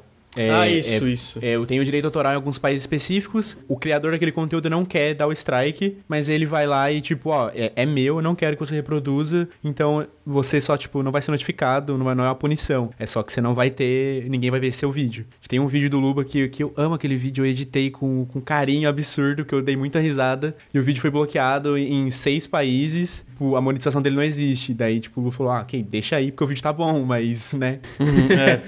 Não, é, tipo, aconteceu no. Aconteceu já em três vídeos nossos, eu acho. Um foi o quando a gente fez a nossa primeira campanha. De... A primeira vez, quando a gente lançou o nosso após, a gente tinha um... ia lançar um quadro chamado Beco Diagonal, que era sobre coisas fora de videogames. O Bruno fez um vídeo de Your Lie in April, se não me engano, que é o nome do anime, agora eu tô na dúvida. E o YouTube tirou do ar e até hoje não... a gente botou no Vimeo. E basicamente isso, porque não tem como refazer o vídeo. E não foi tipo uma coisa, foi basicamente o vídeo inteiro que tirou do ar, tá ligado? Porque a, a empresa detentora de direitos especialmente empresas japonesas, em relação a anime, especialmente é muito chato. Até, até em jogos, em relação, a, em relação a jogos é mais chato também. Quando se trata do Japão, era só ver a, a, Nintendo até um tempo atrás, tinha muito problema com jogos dela sendo monetizados, mesmo em vídeos que não eram, sei lá, que geralmente o, o, um problema é que essas empresas têm let's play do jogo inteiro, né? Aí ela falou: não, cara, pode ter let's play aí agora, foi nos últimos dois anos, pode ter let's play do jogo inteiro. A única coisa que não pode ser é que tem que ser comentado, entendeu? Tipo, tem que ter comentário por cima, não pode ser simplesmente o jogo rolando.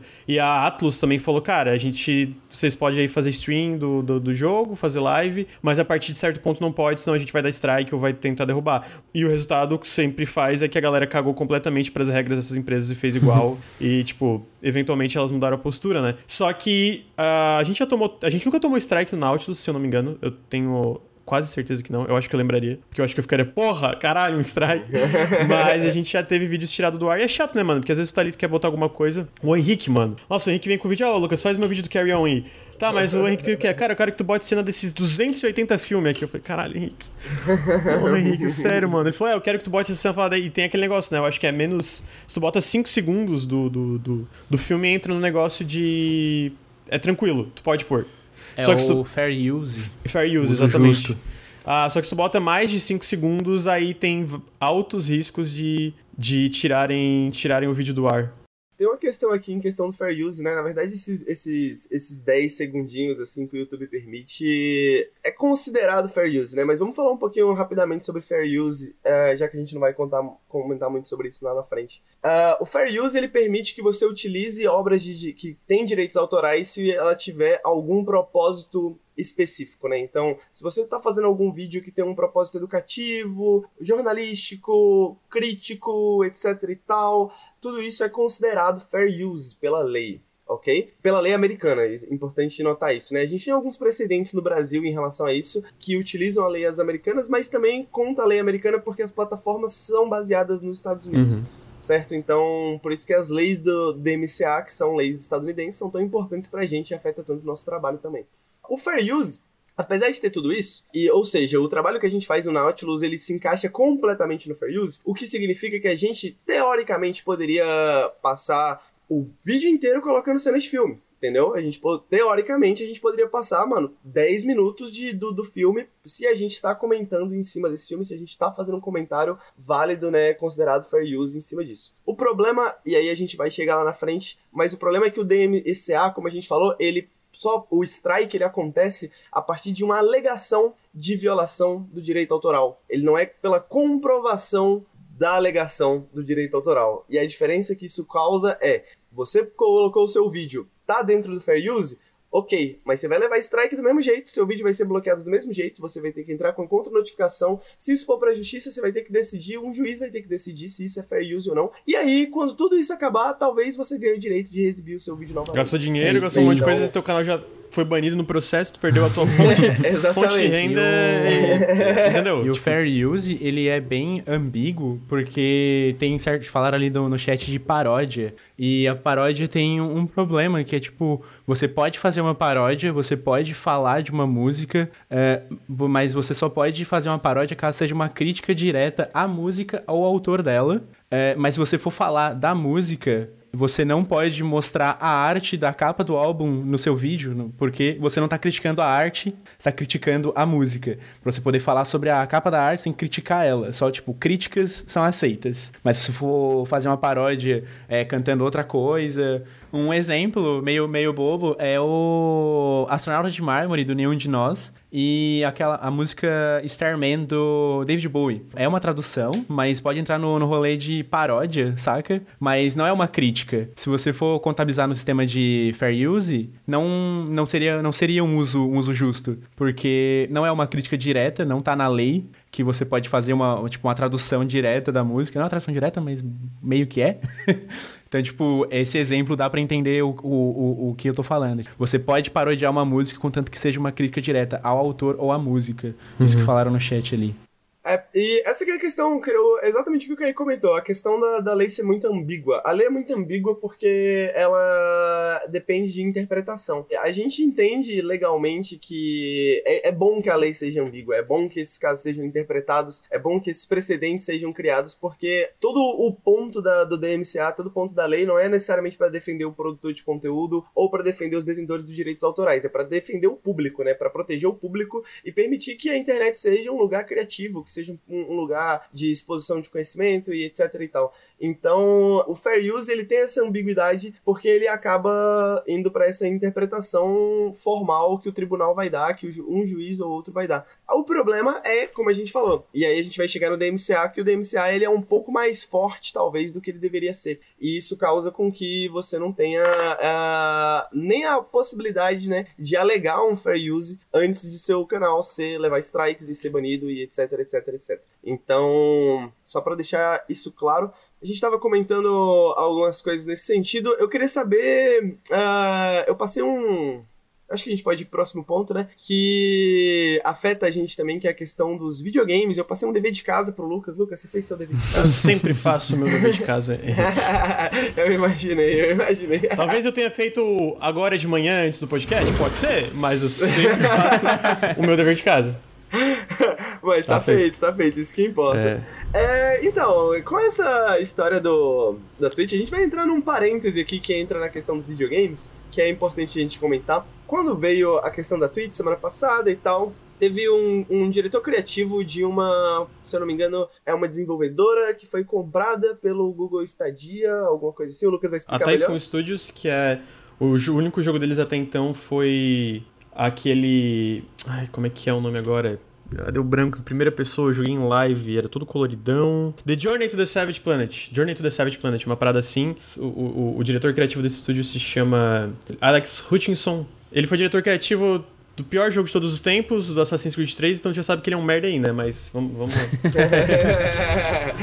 e bom, o Alex Hutchinson, né, é um enfim, um cara parece ser um cara complicado, deve ter uma vida difícil. Lucas, ele fez um comentário bem controverso no, no Twitter dele, né? Você pode contar pra gente um pouco disso aí? Cara, na época começou tudo. Não, na época, ali na sexta, eu não sei exatamente o dia aqui, mas ele basicamente, quando começou a dar essas tretas todas, ele falou que. Eu vou fazer uma tradução liberal rapidamente do, do, do que, que ele falou. Streamers preocupados em ter o seu conteúdo retirado do ar porque eles usaram músicas que eles não pagaram, deviam estar mais preocupados pelo fato que eles estão fazendo streaming de jogos que eles não pagaram não pagaram por também. Tudo isso vai embora assim que as publishers ou as distribuidoras, desenvolvedoras decidirem é, enforçar isso. A, a, verdade é que streamers deviam pagar desenvolvedores e distribuidoras dos jogos que eles fazem stream. Eles deviam comprar uma licença como qualquer negócio é, e pagar pelo conteúdo que eles usam. Mano, é uma merda inacreditável é, e ainda vindo de um cara que trabalha na porra da Google, é uma cara de pau imensa, fudido.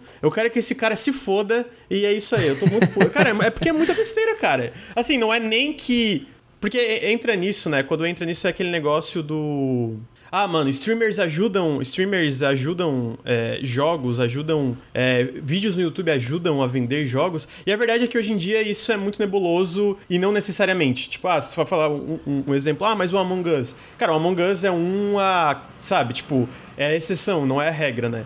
Dito isso, quando ele fala uma parada que. Bom, tem uma matéria na PC Gamer muito boa, depois que eu vou linkar ali. Quando ele fala uma parada que é, streamers, como qualquer negócio, a real é que a maioria dos streamers não são um negócio. Tu quer falar do Ninja, que talvez o Ninja tenha que pagar, pagar pra fazer streaming do conteúdo? Eu acho que existe uma discussão aí, uma, talvez que a gente pode falar sobre alguma coisa. Agora, mas, tipo, vários streamers, sei lá, começar, ah, mano, comprei uma câmera, um microfone aqui. Aí, pra ele começar, ele tem que comprar uma licença uma licença para fazer streaming de um jogo. Mano, não ia existir pequenos streamers, tá ligado? Então, tipo assim, bom, é muita besteira, muita besteira. Henrique, tu quer comentar alguma coisa assim? Tu quer eu achei interessante que você comentou da questão de os streamers não serem. A maioria dos streamers não serem um negócio, né? E isso entra até em questão de. que a gente pode comentar de precarização de trabalho e tal, tal, tal, né? Porque a gente tá começando a ver, né? Pô, você é um streamer, então você é um negócio, né? Como se você tivesse um CNPJ, se você tivesse um MEI, né? Então, daqui a pouco a gente tá tendo que pagar imposto, né? Daqui a pouco,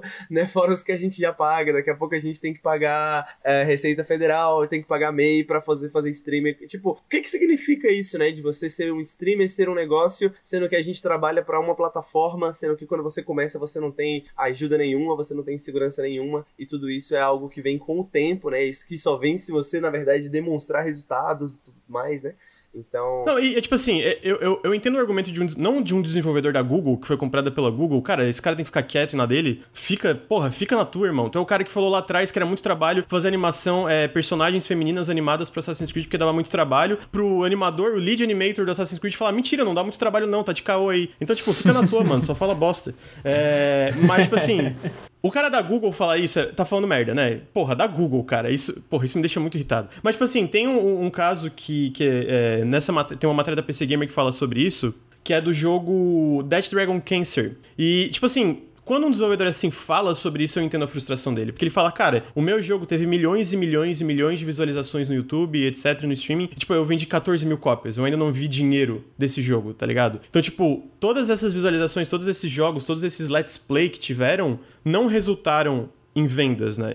Quando ele fala sobre isso, ele, ele ainda comenta, ele fala, cara, eu acho que a, a, a cultura é, de, de, de, streaming, a cultura, é, é, sei lá, de, de, fazer conteúdo na internet, para certos jogos, isso, cara, isso é muito bom. Tu pega para jogos de mundo aberto, jogos multiplayer, jogos... Isso, geralmente tem um resultado, é, ou, ou, jogos mais sistêmicos, assim, que, tipo, não tem uma, uma parte narrativa tão forte, não são tão curtos, eu acho que isso não necessariamente resulta em vendas, mas não necessariamente resulta em alguém assistindo e falando, ok, tô satisfeito com isso, não preciso mais comprar esse jogo. E eu acho que quando a gente entra nessa, nessa discussão jogos menores, eu acho que tem que ter uma conversa aí, sabe? Dá pra ter uma conversa aí, não necessariamente, mano, vamos fazer todo streamer pagar uma licença, que eu também não, não acho que funciona assim, mas eu acho que existe uma discussão a ser feita. Agora, do jeito que ele falou, a forma que ele simplificou, a forma como ele falou, ah, tem que padronizar, todo mundo tem que pagar uma licença, mano, é ignorante, é, é burro, é, é, é mal intencionado, e vindo do diretor criativo de um dos estúdios da Google, é um arrombado, é um arrombado, entendeu? Então, tipo assim, Eu concordo com tudo que o Lucas falou. Se ele for banido aí, ele vai ter que me banir também.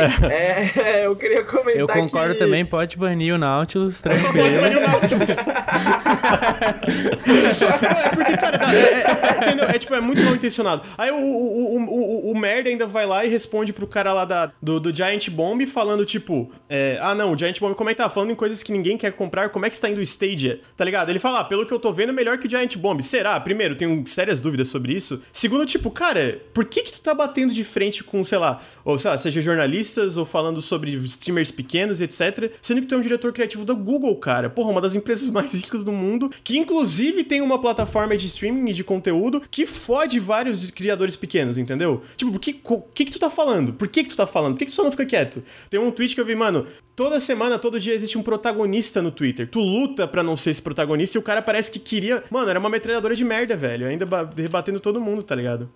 Hot Takes Machine. Eu acho que o, o, o negócio da, da legalidade disso é, é, bem interessante, né? Porque você for parar pra pensar, se você for parar pra analisar o caso do cara, né? Legalmente falando, ele tem razão no que ele tá dizendo, né? A qualquer momento as publishers podem mudar de opinião. A, a Nintendo, a, a Nintendo é um caso interessante, né? A Nintendo recentemente, acho que foi uma das últimas empresas assim que mudou suas políticas públicas, porque até então não podia ter nem gameplay da Nintendo, né? Você não podia colocar no YouTube, você não podia colocar nada da Nintendo. E foi recentemente que ela abriu por criadores de conteúdo, tal, tal, tal, papapá, poderem fazer material com o negócio dela. Qualquer dia isso pode mudar, gente. Amanhã as empresas podem fazer aí um, um, um grande chamado e falar, tá tudo banido, não vai mostrar mais nada, tal, tal, tal, tal, tal, tal, tal, tal, e a gente vai se fuder, entendeu? Porque a gente vai ter que, bom, variedades, vai ter que falar de curiosidades. É, eu lembro que a, na época época que o Persona 5 lançou, a Atlus também deu uma faladinha sobre é, transmissão do jogo. Outra empresa fodida é, em relação a isso. Bando de enfim. eu tenho que me segurar, cara, mas essas empresas me dão muita raiva. Não, tipo, a Atlus é uma... Se eu não me engano... Ah, enfim, falei. Se eu não me engano, a, a Square Enix também, na época que o Kingdom Hearts 1.5 e 2.5 foi lançado também, teve um, um rolê com o streaming do jogo. Uh, foram bem bem complicados, assim, na parte de transmissão. Então, exatamente esse é o ponto, né? E a qualquer momento isso pode mudar. O que acontece hoje, o que a gente tem hoje com as publishers, com as coisas, é um acordo informal, né? Tipo, ninguém tem nada legalmente escrito que define como que você deve fazer isso e tal, tal, tal. E o que eu acho que é a burrice muito grande do, do, do Alex Hudson a, a, burrice e a má intenção dele, a, a filha da putagem dele, digamos, é que, como o Lucas falou, tem dezenas de outras maneiras que a gente poderia resolver essa questão. Existem dezenas de outras maneiras que a empresas e poderiam conversar, por exemplo, o que que impede a Twitch de mediar essa relação, né? De parte dos lucros dos, dos streamings ir para ir para as desenvolvedoras, ir para as publishers que estão sendo seus jogos streamados e tal, tal, tal. O que impede isso, chat? O capitalismo. né? A Twitch não quer perder dinheiro, a Twitch não quer abrir concessões, a Twitch não quer abrir acordos, né? Ela, a Twitch prefere jogar isso no colo do, do criador de conteúdo. Então, se amanhã acontecer isso, pô, de boa, acho que Just Sharing já é a maior categoria do Twitter, da, da Twitch, então talvez, porra, vamos deixar videogame de lado, se isso for o caso, sacou? Se isso for, se isso for, ah, se isso der dinheiro, mais do que entrar em um acordo, vamos fazer isso. Né? Então, existem dezenas de outras maneiras que isso poderia beneficiar todas as partes, né? mas isso requer que as partes mais poderosas desses acordos quisessem entrar em acordo, né? Que elas quisessem entrar em acordo, que elas quisessem dividir os lucros e etc e tal, né? Lucas, é, essa parada, esse é um argumento bem clássico, né? Que acho que é um argumento que a gente pode falar um pouco sobre, da questão de que streaming é publicidade gratuita para os videogames, por isso os streamers têm o direito de, de streamar jogos. O que, que, que, você acha disso? Eu tava falando da matéria da PC Gamer, eu vou postar aqui, que entra um pouco nisso, né? Que como a gente falou, por mais que ele seja. Falou, por mais que ele tenha falado merda, legalmente ele não tá errado, né? É, a gente comentou. Usando uma empresa como exemplo que é tranquila em relação a isso, a Devolver tem um site específico que tu tu gera uma licença falando, cara, todo o nosso conteúdo, tudo que a gente publica tá, tá liberado pra, fazer live, para monetizar, tá tudo liberado, tem um tipo uma licença que tu já pode gerar de todos os jogos da Devolver. E no geral, as publishers no geral são tranquilas em relação a isso, né? Tem existe tipo é, NDA, que é tipo non-disclosure agreement, que é basicamente, cara, tu talvez não possa mostrar trecho específico do jogo até certo dia, ou tu não pode falar até certo dia, que de certa forma é informal também, mas se tu quebra o NDA, tu é meio sei lá, não, Não, não tem necessidade também. Blacklisted, É, é que é né? isso basicamente onde tu, tu, tu entra numa lista que eles talvez não te mandem mais o jogo. Mas também não tem. A parte do NDA eu não acho que tem necessidade de quebrar também. Eu acho que, tipo, cara, eventualmente vai poder falar o que tu quiser. Casos como a Atlus, é, ou como do Kingdom Hearts, o próprio Kingdom Hearts, o- quando eu tava fazendo live do Kingdom Hearts, era basicamente, cara, tu não pode mostrar tal coisa por causa. Aí não, eu, eu- não acho nem necessariamente culpa da Square, mas é por causa da música da. Eu acho que é o, o Tada Hikaru, o nome É, dele. e Caro Tada. E carotada, obrigado. Que, né, tem toda a parte. De novo, música é muito complicado, especialmente música em relação à parte no Japão. Eles são bem chatos com isso de, é, de MCA, etc. Agora, sobre a parte comercial disso, uma- um negócio na PC Gamer que ele, ele entra nisso um pouco sobre, cara, o que que streaming, o que que vídeos do YouTube fazem para vendas. Mas além disso, tem uma outra thread. Inclusive, eu ia te passar essa thread, Henrique, daí tu passou pra mim eu fiquei, opa, então. Opa! É, eu lembro do primeiro tweet da- dessa thread, eu lembro que era uma questão que essa, essa ideia de que streaming fazia muito bem para as vendas dos jogos, isso vem de que há muitos anos atrás, né, alguns anos atrás, nessa última década, isso era verdade, né, no começo do, do streaming isso era verdade. É, você tem que lembrar que no começo do streaming a- as streams eram muito focadas no- nos videogames mesmo, né, a gente não tinha grandes personalidades de streaming e tudo mais. Hoje em dia o público mudou, né, as pessoas não vêm mais para as streamings pelas mesmas razões, né? E aí eu acho que o Lucas pode falar um pouco É, mais. tem uma thread o, do Michael Hartman. Ele é um desenvolvedor e além disso ele dá uma classe, uma aula na, eu não sei o que, que é isso, mas é, é uma universidade do, se não me engano, do Reino Unido que ele fala sobre produção de jogos e publicação. É, e ele também já falou sobre o papel de influencers na indústria de videogames, seja Twitch, YouTube e mídias sociais. Então ele estudou muito sobre o tópico e, tipo assim, ele entra falando, cara, já que a gente tá falando sobre isso, eu, eu, como alguém que estudou muito sobre isso, eu tenho um negócio pra falar. Tipo assim, cara, não é que tem que pagar licença, mas ele fala, né, que ele, ele, ele diz assim, muito do argumento, por exemplo, que foi pra, é, sei lá, criticar o, o, o Alex, o cara da Google, o cara que na verdade trabalha numa empresa que foi comprada pela Google, é que a galera citou foi, cara, isso aqui é marketing gratuito, isso aqui, tipo, vende o teu jogo. E a gente sabe que hoje isso não é necessariamente verdade. Não que não seja, não que não possa ser marketing gratuito, mas a gente sabe que isso não é necessariamente verdade, porque como o Henrique falou, muita gente vê em streaming hoje, vê criadores de conteúdo, etc., não é pelo jogo. É porque eles querem ver a pessoa jogando o jogo, entendeu? Eles gostam da personalidade, ali, eles querem, ele- eles se divertem vendo a pessoa jogando ah, o jogo que seja de aventura, de terror, um jogo mais curto, focado em narrativa. Ele- Eles estão ali mais pelo criador ou a criadora de conteúdo em si do que pelo jogo, sabe? Então isso mudou muito, como o Henrique falou, durante os anos, porque antes era muito focado no jogo, muitas vezes não tinha nem câmera e não tinha a pessoa ali jogando, e eventualmente isso se tornou uma, uma, uma parada que, cara, foi muito mais focado na personalidade, no criador de conteúdo em si, né? Ele cita aqui o Michael Hartman, que seis anos atrás, streamings são muito boas para vendas. Quatro anos atrás, streamings são. eh, eh, Não é ruim, mas não é bom. E streamings três anos pra hoje, Stream, streams, e quando ele fala streams, ele, ele, ele inclui tudo, tá? YouTube, vídeo de YouTube, social media, tudo. Streams geram pouquíssimas vendas. Pouquíssimas vendas. E, e aí ele cita, cara, mesmo gerando pouquíssimas vendas, ainda não dá pra ignorar isso, sabe? Porque hoje, sei lá, são lançados 10 mil.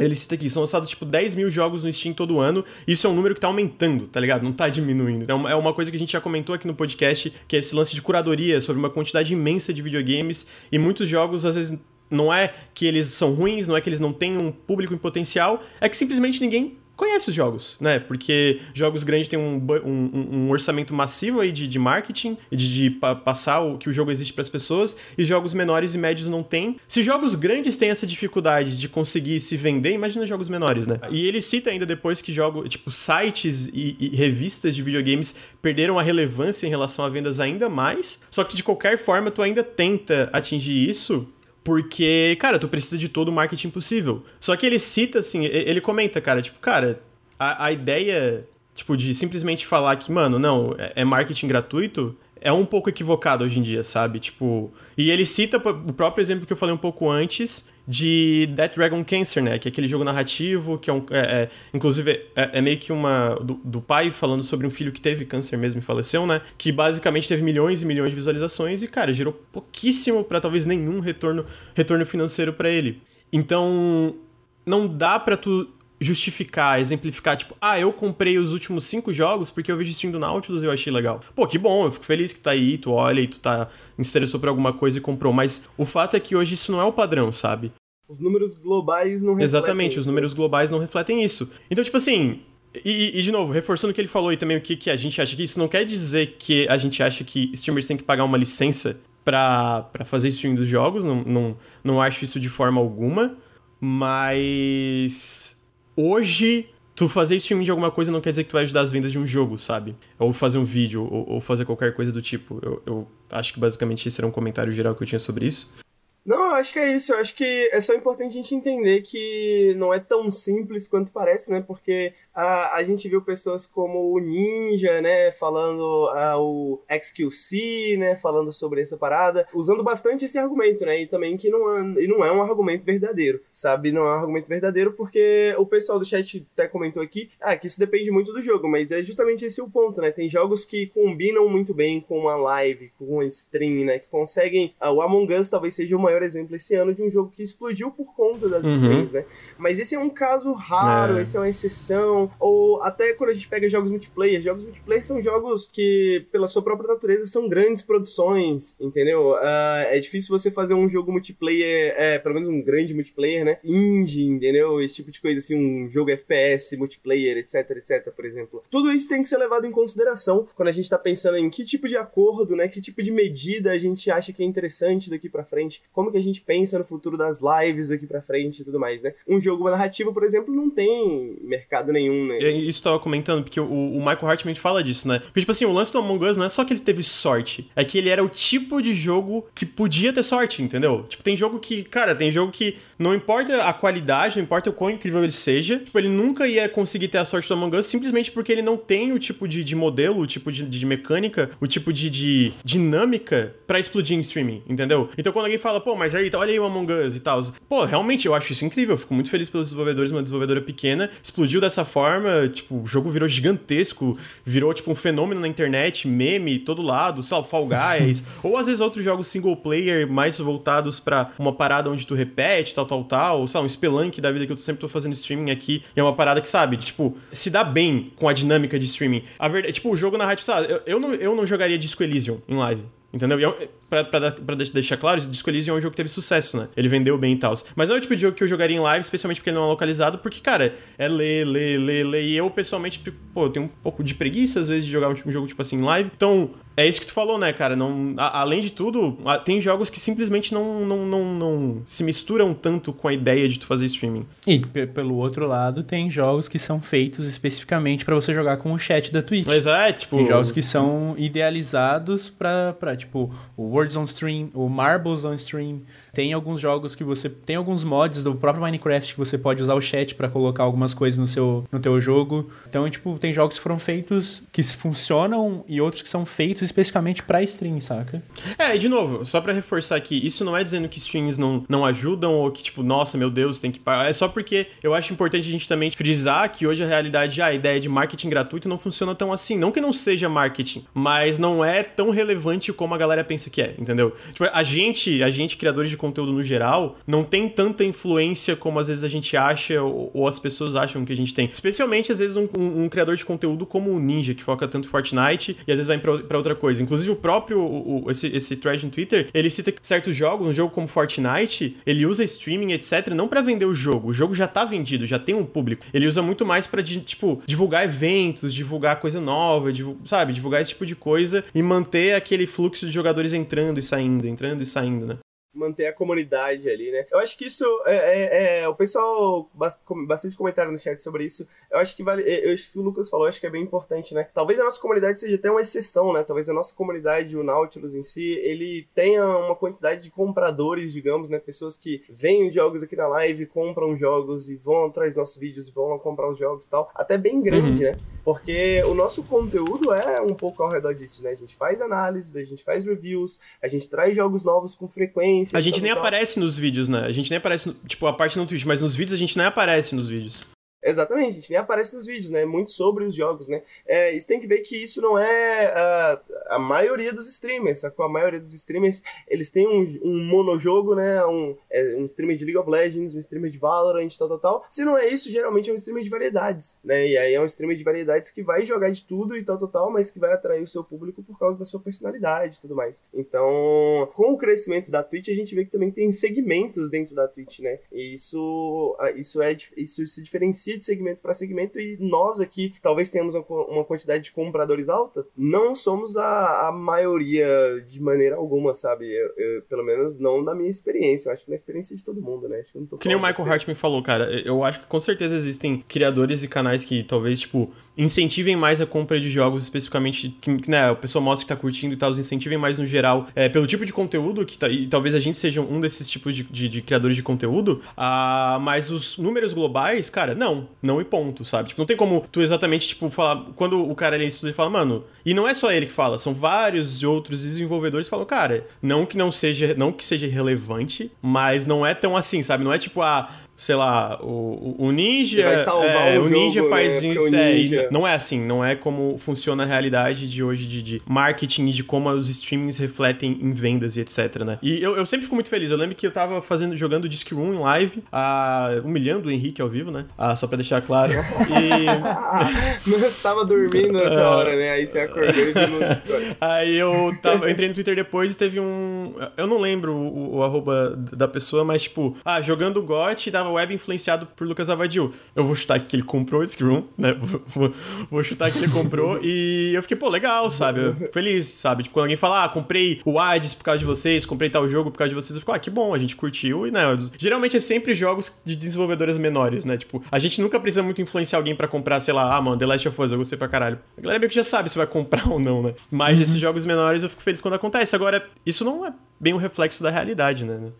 Exatamente. A questão do marketing é bem mais complexa, né? Como o Lucas falou, ah, o, o marketing das streams ainda é muito forte, mas para manter comunidades, né, para manter a galera sabendo de eventos, né, para manter essa rotatividade de grandes jogos, uhum. né? Aí o marketing do streaming é gigantesco. Agora para você pegar um jogo indie, Canon e, e, e, fazer o jogo ter sucesso, né, a partir de live, isso não é tão simples quanto pode parecer. Né? É, só pra ver, tipo, teve eu comentei, teve quatro pessoas que comentaram, eu comprei ads por causa de alguma coisa do Nautilus. Eu já isso eu já acho isso um número impressionante, sinceramente. Tipo, cara, tipo, é, sabe? Eu ia um, falar a mesma coisa. Eu comprei ads por causa aqui do, das lives, por causa do vídeo. E aí eu fiquei empolgado e, tipo, jogo divertido. E, e falando em ads também, essa semana, semana passada, não sei, o Alan Zoka tava jogando ads. E, e, tipo, a quantidade de gente que eu vi quando ele zerou o jogo e falou assim: Ah, comprei o jogo e tô adorando. Tipo, o chat dele com 30, 40 mil pessoas falando que comprou o jogo porque viu na live, saca? Tipo, muita gente ouvindo. É, e, só que, de novo, o Hades é um jogo que se Dá, é, tipo, ele é narrativo, ele é bem narrativo, mas ele, ele não é, tipo, narrativo, tipo, linear, linear, sabe? Tipo, tu tem é. um bilhão de caminhos diferentes. Então, tipo, quando alguém vê alguém zerando o Hades, ainda tem muita coisa além daquilo ali, sabe? E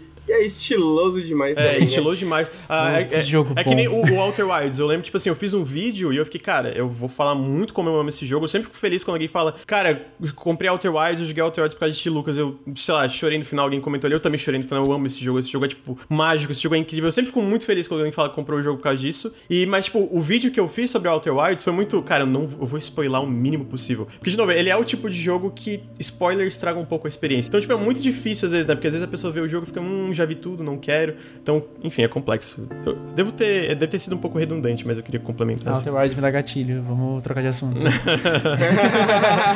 choro, eu choro. Vamos trocar de assunto.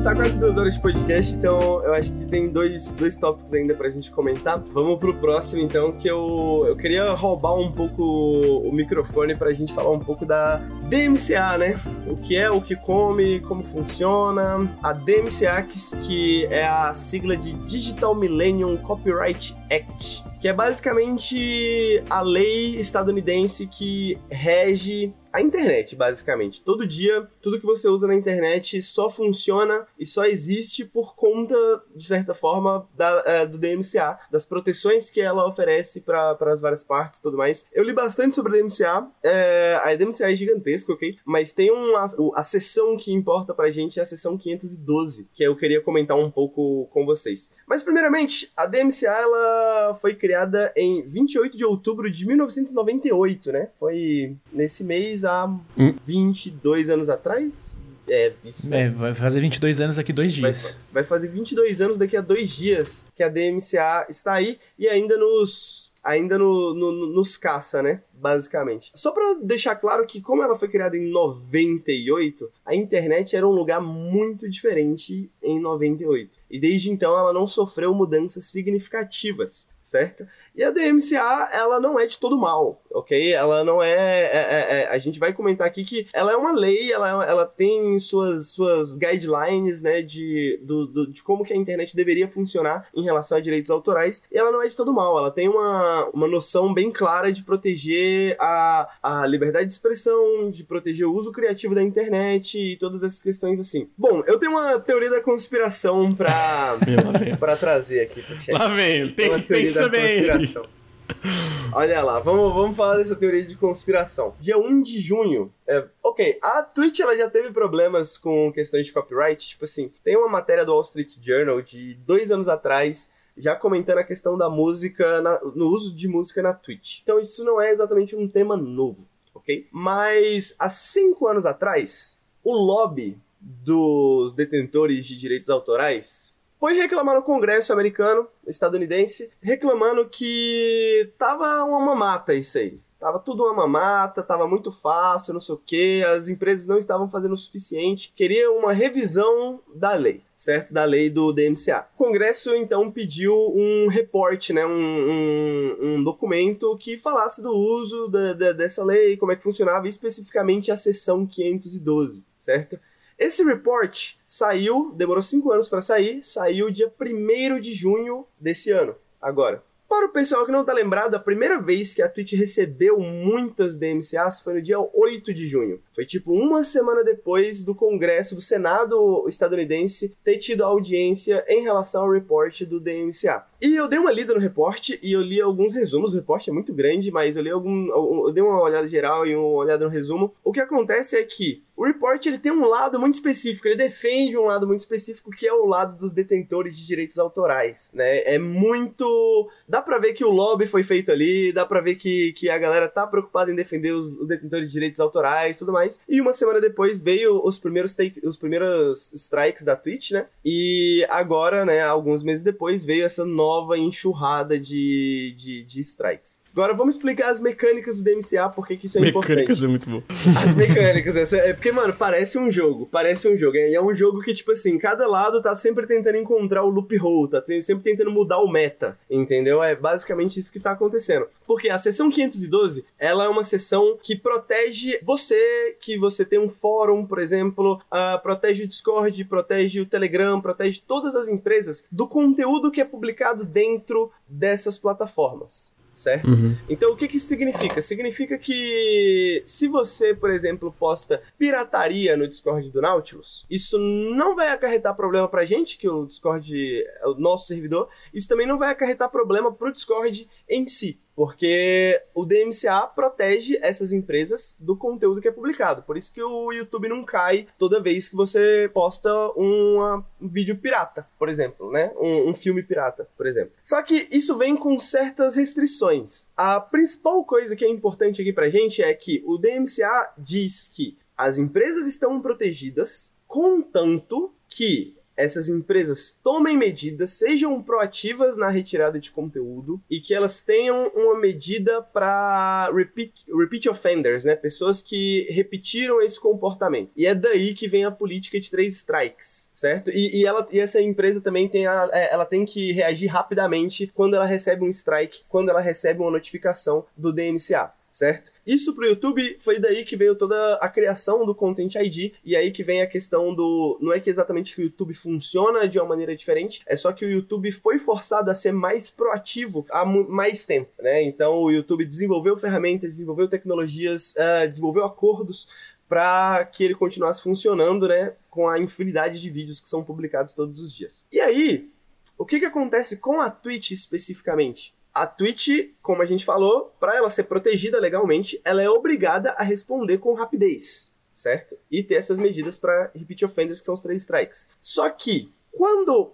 no dia 8 de junho, quando a gente ficou sabendo que tinham recebido os primeiros. Uh, as primeiros, o, o Twitch tinha recebido muito strike de copyright, foram centenas, talvez milhares, né? Eu acho que o número que, que eu li da primeira vez foram tipo mais de 800 reivindicações de, de, direitos autorais, né? Notificações de infra, infrações. E o que, que significa isso? A Twitch, que nunca tinha se preocupado necessariamente com isso, né, que nunca tinha, não tinha nenhuma medida em relação a isso, ficou ali, foi pega ali numa sinuca de bico, né, não tinha muito o que fazer, e aí foi que a, a, a Twitch já fazia algumas coisas em relação a isso, né, a Twitch já mutava VODs e etc e tal, mas ela ficou sem ter muito o que fazer, por quê? Como isso não era feito antes, como não tinha essas, essas copyright notes antes, foi conteúdo de 4, 5 anos que as pessoas começaram a receber notificações. A Twitch teve uma enxurrada de notificações, agora teve uma segunda leva, uma segunda enxurrada gigantesca de notificações. Então, a minha teoria conspiratória é de que a partir desse report, a partir desse relatório, as empresas uh, gravadoras e tudo mais, porque isso. Uh,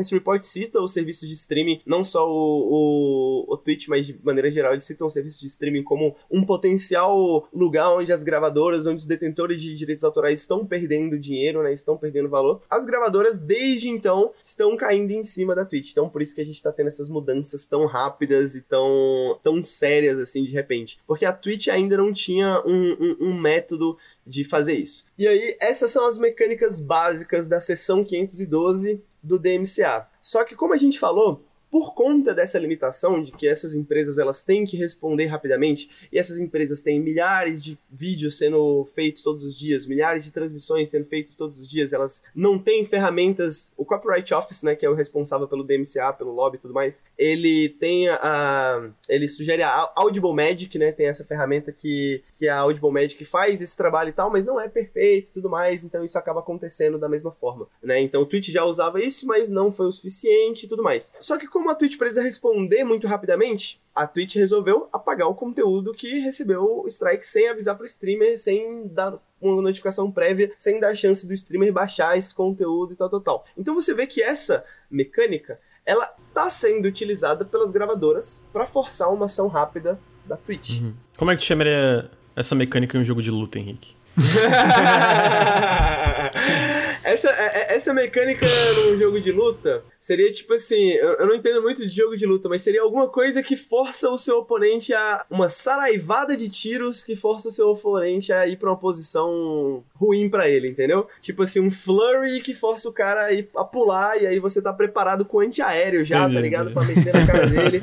alguma coisa nesse sentido assim. Porque é isso, né? Pá, pá, pá, pá, pá, pá, Aí a Twitch agora tá nessa posição merda também, e aí a Twitch vai foder com os streamers porque é mais fácil para ela fazer isso também. Uh, não só isso, mas essa, essa mecânica do DMCA, ela, como o Kaique já comentou em alguns casos, ela é utilizada por maus atores. Né? Uhum. Tem um caso clássico que aconteceu, que foi um, um cara aí que ele tá sendo processado, ele foi processado, que ele era um troll, digamos, né? Ele dava um copyright strike, uh, sendo que os direitos autorais para começar não eram deles certo? certo? Ele dava copyrights, ele dava strikes falsos, e aí as pessoas davam contra-notificações. Só que quando você dá uma contra-notificação, tem uma série de informações que você tem que fornecer nessa contra-notificação. Quando esse cara recebia essas contra-notificações, ele mandava SWAT na casa das pessoas. Pra não, né? Então, era, é, é, era isso isso dentro do YouTube, né? Era peraí, peraí, peraí, eu, eu, eu, eu um negócio e perdi. Ele mandava o quê? Ele mandava equipes da SWAT, sabe aquele Isso, isso é horrível, né? teve gente que já morreu por causa disso, tá ligado? Tipo... Exatamente, exatamente. Então ele mandava SWAT na casa das pessoas, né? Porque era, era isso que ele fazia. O que que, é, o que que o YouTube podia fazer nesse caso? Nada. Porque é muito. É relativamente simples você dar um strike em alguém, né? E a pessoa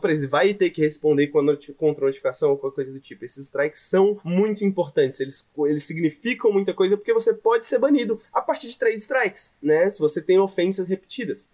É, e um dos problemas do, do sistema de strike é que protege, o, o, pelo menos o sistema de YouTube mesmo, protege muito mais a, pessoa que notifica o strike do que o criador de conteúdo. a, a, gente acaba, a gente como criador acaba sofrendo bastante isso porque às vezes, às vezes é, é um mal entendido alguma coisa ou, ou tá dentro do fair use, tá dentro das coisas certas. A gente tá usando certo, a gente tem a licença, mas a gente toma um strike ou do bot ou a pessoa vai e usa ali e, e te manda um e-mail cobrando uma grana e a gente não tem muito o que fazer porque o YouTube, ele, se ele interferir em um caso específico, meio que ele vai ter que interferir em todos os casos específicos. E aí ele, tipo, fala assim, assim, ó, se resolvam aí e é isso aí, beleza? Nós, nós conversamos depois. Exatamente, isso que, é o tão, isso que é a parada tão complicada da questão dos DMCAs e a questão desse report, por que, que ele é tão complicado também. Porque, gente, é uma questão legal, é uma lei certo? E a gente tem múltiplos interesses sendo combatendo, e aí nos Estados Unidos geralmente ganha quem tem o lobby maior, né? Quem tem mais dinheiro, quem tem,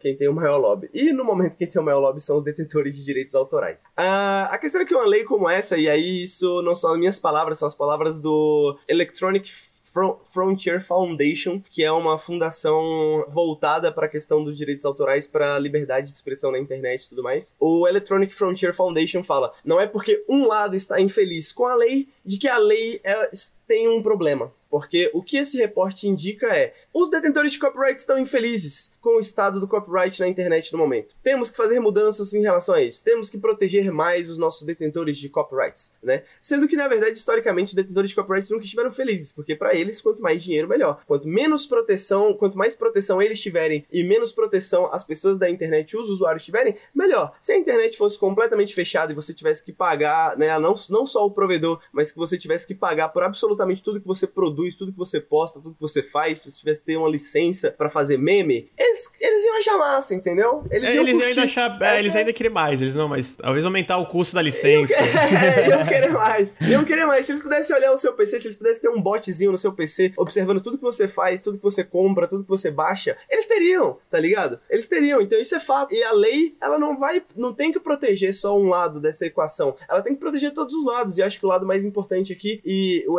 Electronic Frontier Foundation fala isso também, que o lado que deve ser protegido não é nem o lado nosso de produtor de conteúdo, é o usuário, de ter uma, uma internet agradável, de ter uma internet com conteúdo interessante, de ter uma internet que tem a possibilidade de criatividade, né? Que você pode utilizar conteúdos e coisas de maneira criativa, porque é isso que forma a internet, que faz da internet o que ela é, cara. Uhum. Só que pelo caminho que a gente está indo, a internet pode mudar, como o Mount falou no vídeo, né? É aqui onde estamos e é aqui onde continuaremos, né? As coisas não vão voltar ao mundo onde elas estavam. Na verdade, a possibilidade é que elas só se intensifiquem mais. Uhum. Então a gente tá. Essa discussão da, questão do streaming é uma questão maior também sobre liberdade de expressão na internet tudo, e, e, e, que tipo de internet a gente tem. Como que a gente utiliza essa internet, o que, que essa internet é pra gente, né? Como que ela funciona pra gente. E daí, pra entrar um pouco nesse caso de como é, esses copyright strikes podem ser utilizados por maus atores, eu queria falar um pouco do caso do Rato Borrachudo. O Rato Borrachudo, para quem não sabe, ele é um youtuber, ele tem Uh, quase tinha, mas ele tem no momento quase 4 milhões de, de inscritos, uh, ah, 3 mil e meio, acho, 3,5, acho. Ele foi, ele recebeu strikes, ele vai explicar um pouco disso num vídeo que ele fez de 20 minutos, eu dei uma cortada no vídeo para trazer alguns pontos mais essenciais. Ele não fala o que, que aconteceu exatamente no vídeo, mas a gente tem essa informação porque o, o Castanhari comentou em alguns podcasts sobre o que, que aconteceu com, com o Ratão, à época. Agora o Ratão assinou um NDA, né, então ele não pode falar mais do assunto. E, mas a gente vai trazer essas informações por trás dos panos para vocês. É, o Rato Borrachudo, ele é youtuber há, algum tempo, ele recebeu esses strikes, ele vai falar um pouquinho de como que, como que isso foi resolvido, de algumas questões que ele tem com o YouTube, né? É bem rápido esse vídeo, na verdade, dois minutos. A gente vai comentar mais em cima da, da entrada dele, né? Explicar melhor e contextualizar melhor o que, que aconteceu com ele. Eu trouxe o caso dele porque é um caso bem recente, né? Foi um caso que aconteceu agora, assim, basicamente. Então, pode dar play, Lucas, quando você quiser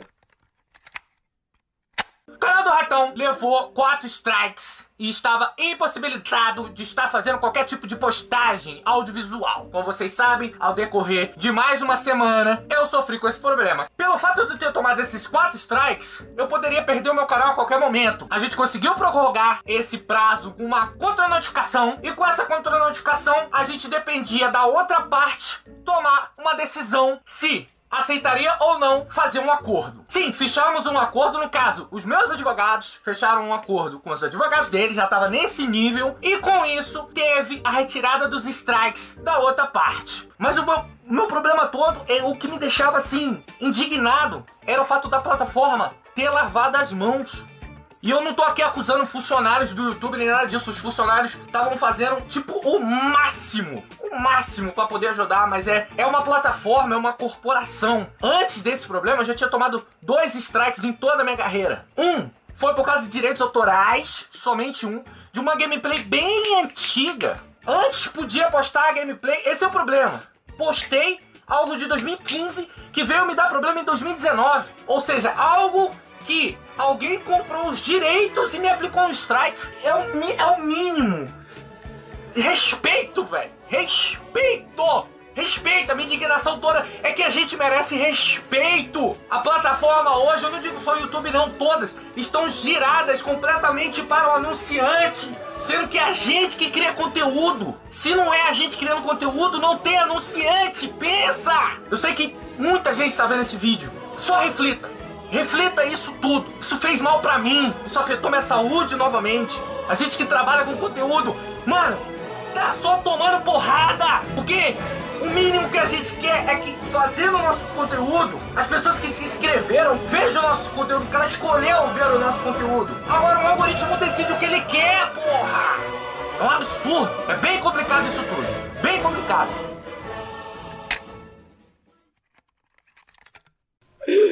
Só pra deixar claro, o- isso é um vídeo que o Henrique cortou e o Henrique que incluiu o, o, o hino do comunismo tocando ali no final com a bandeira. É, o- Muito bom, Não Fred. tá Foi- lá internacional, mas poderia, entendeu? Fui pego mas surpresa. poderia, poderia. Sejamos tudo, ó, produtores. É, deixa eu dar uma contextualizada no caso do ratão aqui. Eu acho que. E, e aí eu queria que também o Kaique depois e o Lucas comentassem. Uma questão que ele traz bastante no vídeo é a questão da saúde mental, tá ligado? Dele, né? Que ele falou. Eu não conheço a história do ratão, não acompanho exatamente o conteúdo dele, mas ele fala: tô tendo problema de saúde de novo, né? Então, é alguma coisa que já aconteceu com ele, talvez por causa do YouTube. Ah, tendo saúde, problema de saúde de novo, passei ansiedade, passei estresse, passei uma semana sem saber o que fazer. É, vocês, pessoal que me apoiou e tal, vocês não salvaram só o meu canal, vocês salvaram minha vida e tal, tal, tal. Então, coisas que são bastante sérias e que pode parecer às vezes um exagero, mas acho que pra gente aqui que trabalha com conteúdo e não tem canais nem de perto tão grandes quanto do, do Rato Borrachudo, sente um pouco na pele o que, que é o estresse e, e essa possibilidade de poder perder um, um, um canal, alguma coisa do tipo. Mas só pra explicar o que, que de fato aconteceu com o Ratão, ele recebeu quatro strikes. Certo? Ele tinha uma série de vídeos e nessa série de vídeos ele usava uma imagem de drone essa imagem de drone pra falar que ele tava em São Paulo, né? E essa imagem de drone era sempre a mesma imagem nesse vídeo, que era algo que ele usava, tipo, na intro, alguma coisa do tipo assim, numa vinheta, né? E esse vídeo foi pego de um canal de, tipo, uns 30 mil visualizações, 40 mil visualizações, era um- uma coisa de 5 segundos, 7 segundos, coisa do tipo assim. Ah, esse cara, ah, que é o detentor dos direitos autorais, que é o cara que produziu essas imagens de drone, ele deu 4 strikes no canal do Rato Borrachudo. Ah, ele não deu um strike por causa do vídeo que estava sendo usado em um dos vídeos dele, ele não deu todos os vídeos que foram utilizados, ele deu 4 porque o cara é youtuber, o cara sabe que o youtuber tem a regra dos 3 strikes, então ele falou, pô, dá 4, dá, aquele, dá, dá aquela garantida, né?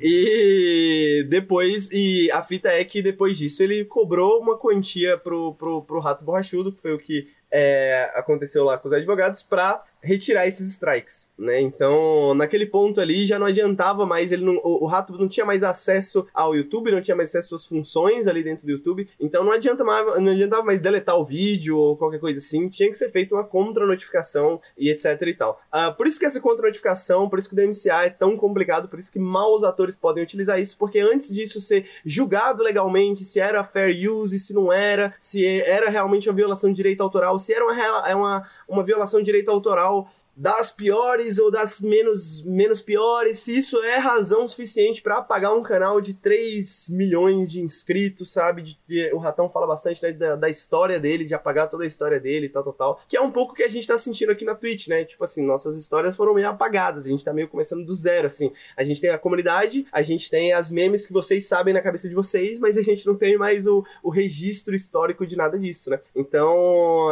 a questão que ele coloca muito é, é isso, isso é justo, né? Fazer fazer, mesmo que seja uma violação de direito autoral, é justo que essas funcione dessa forma, que todo o poder esteja na mão dos detentores de direitos autorais, que os criadores de conteúdo passem por esse tipo de estresse, que você perca todo o seu trabalho construído em cinco anos por causa de um dia que o cara passou lá mandando e-mail, entendeu? Então são todas perguntas que eu acho bem relevantes do caso do, do Rato, né? É, uma parada que o Rato fala nos vídeos dele é que, né, nos vídeos sobre esse caso específico, é que um do, o, o primeiro vídeo de gameplay do Brasil, é que, se eu não me engano, nem, acho, acho que até do mundo, assim, é, foi um vídeo dele, que ele fez lá em 2008. Eu não lembro qual jogo ele jogou, mas o primeiro vídeo de gameplay comentado é dele, que, tipo, explodiu, pegou milhões de visualizações.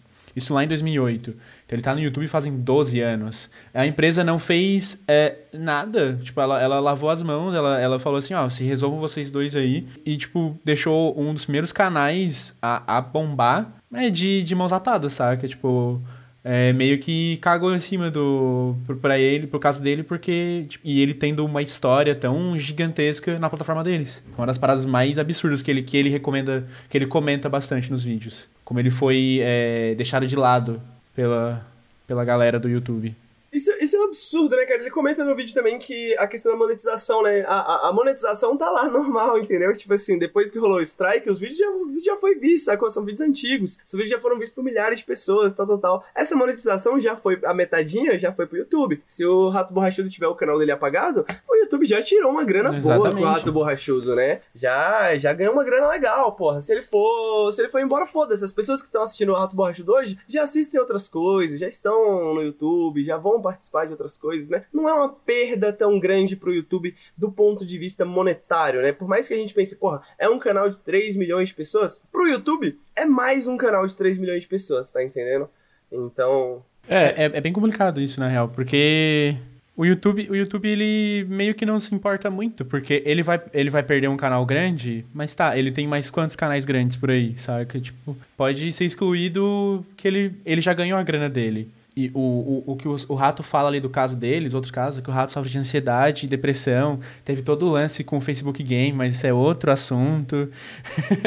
porque a plataforma é horrível, mas isso é outro o Facebook, assunto. né? Desgraça da humanidade, essa porra aí. Tem todo um problema com o Facebook, muita gente comentando. co- é, já comentou sobre esse caso na época da Mixer também. E, mas o Rato foi um dos primeiros. é, a, a- se não me engano, ele foi um dos primeiros a ir pro Facebook. E teve tanta questão de horário e tal, que ele teve um burnout. E, e isso complicou bastante é, a vida dele, assim, de uns tempos pra cá. Não existe É tava uma pessoa que ali. trabalha no YouTube que não eventualmente tenha burnout. É impossível, mano. Porque essa plataforma é, é tipo assim, mano. A melhor forma de ter sucesso no YouTube, olha lá, é lançando vídeo todo dia, ou pelo menos tendo uma constância. E, mano, isso, cara, ao- aos pouquinhos vai sugando a alma de todo mundo que trabalha com criação de conteúdo. Tipo, a gente lança um vídeo por semana. Mano, é exaustivo, tá ligado? Tem semana que a gente tá. Nossa, mano, tem que ser uma semana, né? Caralho, tem que pariu. E tipo assim, então, não, é, é- é absurdo. E é absurdo ser refém da- dessa corporação que, no fim, tá pouco se cagando pra qualquer criador de conteúdo da plataforma e só quer saber do. do... do dinheiro que recebe ali, né? No fim do, do trimestre, semestre fiscal, qualquer coisa que seja. Eu acho que essa parada é, é uma das questões mais sérias que a gente tem em questão de saúde, né? Porque ah, cada vez mais a gente tem pessoas trabalhando, trabalhando com YouTube, trabalhando com podcast, trabalhando com Twitch, né? Isso só cresce, né? É, fazer um plugzinho aqui. O pessoal do Random Podcast, um podcast muito interessante que eu descobri recentemente por causa do Burge, que falou, depois do Nautilus Link, o melhor podcast de videogame que surgiu é o Random Podcast. Eu fui ouvir, os caras são muito gente fina e tal. Ah, e eu colei na live deles, né? E aí eles comentam na. E aí eu cheguei lá, daí tava no, na, ah, na conta do Nautilus. E quando eu segui, eles falaram: caralho, Nautilus, não sei o que, porra, sou muito fã de vocês. Eu comecei a fazer conteúdo por causa do Ricardo Regis, tá ligado? Eu me inspiro em vocês, tal, tal, tal. E muita gente fala isso pra gente. Toda vez que alguém fala assim, porra, vou começar a criar conteúdo por causa do Nautilus. Me inspire vocês. Eu falo, puta que pariu, será que é isso que você quer pra sua vida, tá ligado?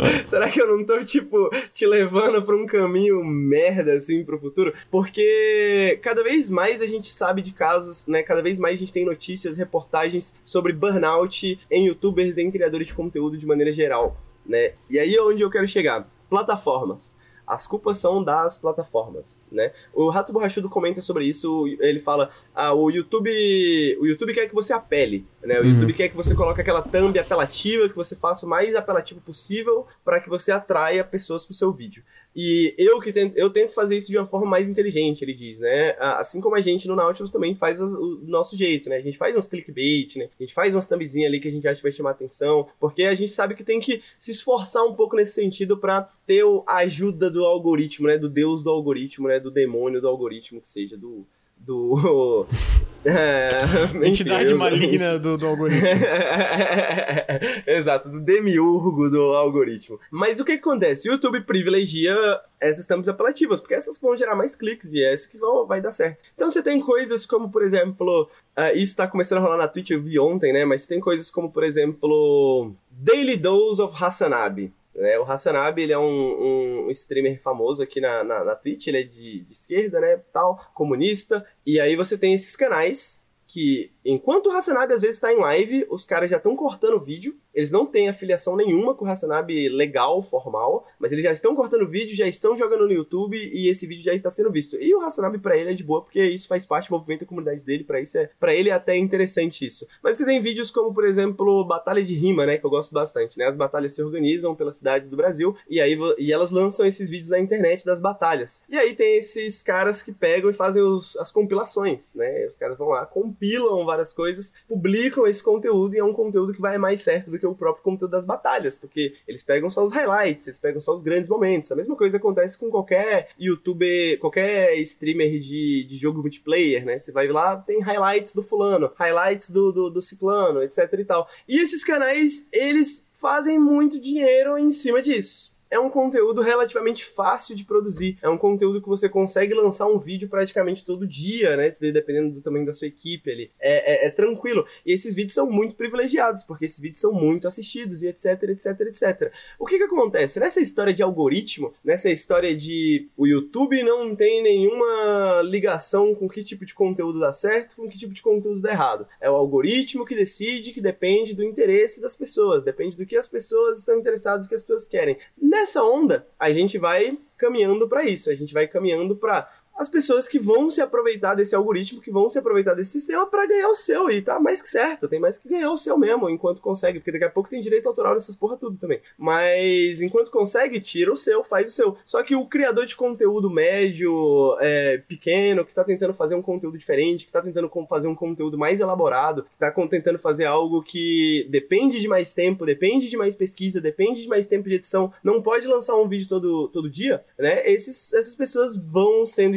pelo algoritmo. E aí o que o Ratão comenta, né? A única coisa que você quer como criador de conteúdo é que quando a pessoa escolhe assistir o seu conteúdo, né, quando a pessoa se inscreve no seu canal, quando a pessoa assina, né, ativa o sininho, que ela no mínimo receba as notificações do vídeo que você envia, cara. Uhum. No mínimo, tá ligado? Mas isso, nem isso acontece, mano. Nem isso acontece, nem isso a gente tem certeza. Ah, é, é, essas notificações são enviadas muito tempo depois, ou não são enviadas, são enviadas quando você interagiu com o canal recentemente, né? O algoritmo tem uma dezena de coisas, de, de uma míriade de, de, de, questões que não são abertas, que não são transparentes, que nós, como criadores de conteúdo, não sabemos, que nós, as pessoas que utilizam, não sabemos. A gente não pode nem falar assim, e aí, galera, ó, por favor, façam o seguinte, entrem no nosso canal, comentem, deixem um like, ativa o sininho, se inscreve, entra com a conta fake, né? Tipo, clica em todos os vídeos da thumbnail, porque nem isso a gente sabe se funcionaria. Uhum. Sacou? A gente não tem nem como falar pra vocês fazerem isso, porque nem isso a gente sabe se funcionaria. Ninguém tem ideia exatamente de como funciona o YouTube, além do próprio YouTube. E eu imagino que uma pequena porcentagem das pessoas dentro do YouTube, porque é, é, uma, é uma tecnologia proprietária bem, bem poderosa, digamos, né? Então, é uma desgraça trabalhar com internet, cara. É uma desgraça trabalhar com internet. Cada vez mais você vê pessoas sofrendo de burnout, pessoas sofrendo de problemas psicológicos, e cada vez mais a gente é restrito no tipo de conteúdo que a gente tem que criar. E quando acontece alguma merda, como aconteceu com o Rato Borrachudo, como aconteceu na Twitch agora, é a gente que paga o pato. Uhum. Tá ligado? É a gente que paga o pato. E, e aí, daqui a alguns anos, quando não tiver mais produtores de conteúdo interessante, quando você e eu também, que também sou usuário da internet, não tiver nada para assistir no YouTube, aí só tiver os vídeos de compilação lá do do Wardell, aí, mano, do Shroud, fudeu, tá ligado? Aí é, é, é, esse mundo que a gente caminha, tá ligado? Pessoas que vão ter licenças específicas para produzir conteúdo para certas empresas, contratos e etc e tal, e uma, um, uma liberdade bem menor no que, que a gente pode falar, no que, que a gente pode reproduzir, no que, que a gente pode comentar e, e assim por diante, né? Esse é, o, esse é o futuro, essa é a pior das hipóteses, né? Mas é o futuro que parece que a gente tá caminhando. É foda, mano. É realmente uma parada muito ruim, muito ruim. É, é um desastre, basicamente. Tipo assim, a, a Twitch agora, não sei como vai evoluir evoluir daqui pra frente com o lance do DMCA em relação às músicas, né? Em jogos ainda é tranquilo no sentido de a maioria das empresas não,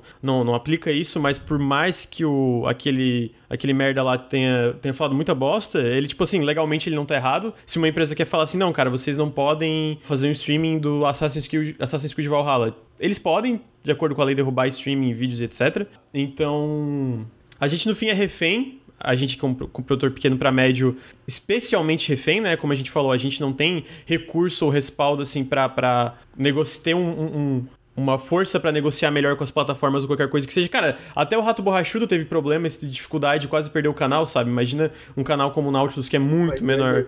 Então, tipo assim, é, é, no fim, não tem que falar, a gente, cara, é um desastre, é uma bosta, e no fim quem sempre se fode é sempre o criador de conteúdo. Sempre o criador de conteúdo. Então isso que me revolta quando um, criador, um diretor criativo de uma empresa dentro da Google vem falar uma merda dessa, sabe? Porra, é muito fácil falar aí do, do, do trono aí que tu tá, né, o, o, o seu merda.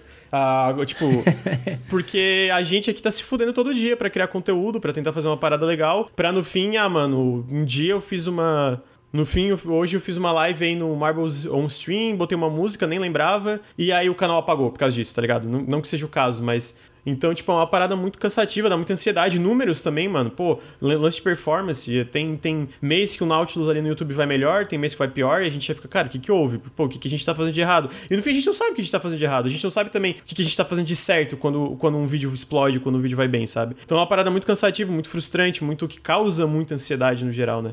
Ah, não, é foda. É foda tanto, tanto no âmbito de, de, da, do YouTube, do vídeo gravado, quanto na, na stream. É, tipo, é muito complicado. Essa, é, essa dependência do criador. Dependência não, né? Mas a necessidade de, tipo, é ficar pensando no o, o que tá fazendo certo, fazendo de errado, como é que eu vou manter tantas pessoas na minha live, por que esse mês eu consegui sub, por que mês passado não, e mês que vem, e mês que vem, e mês que sabe? Vem, tipo, é...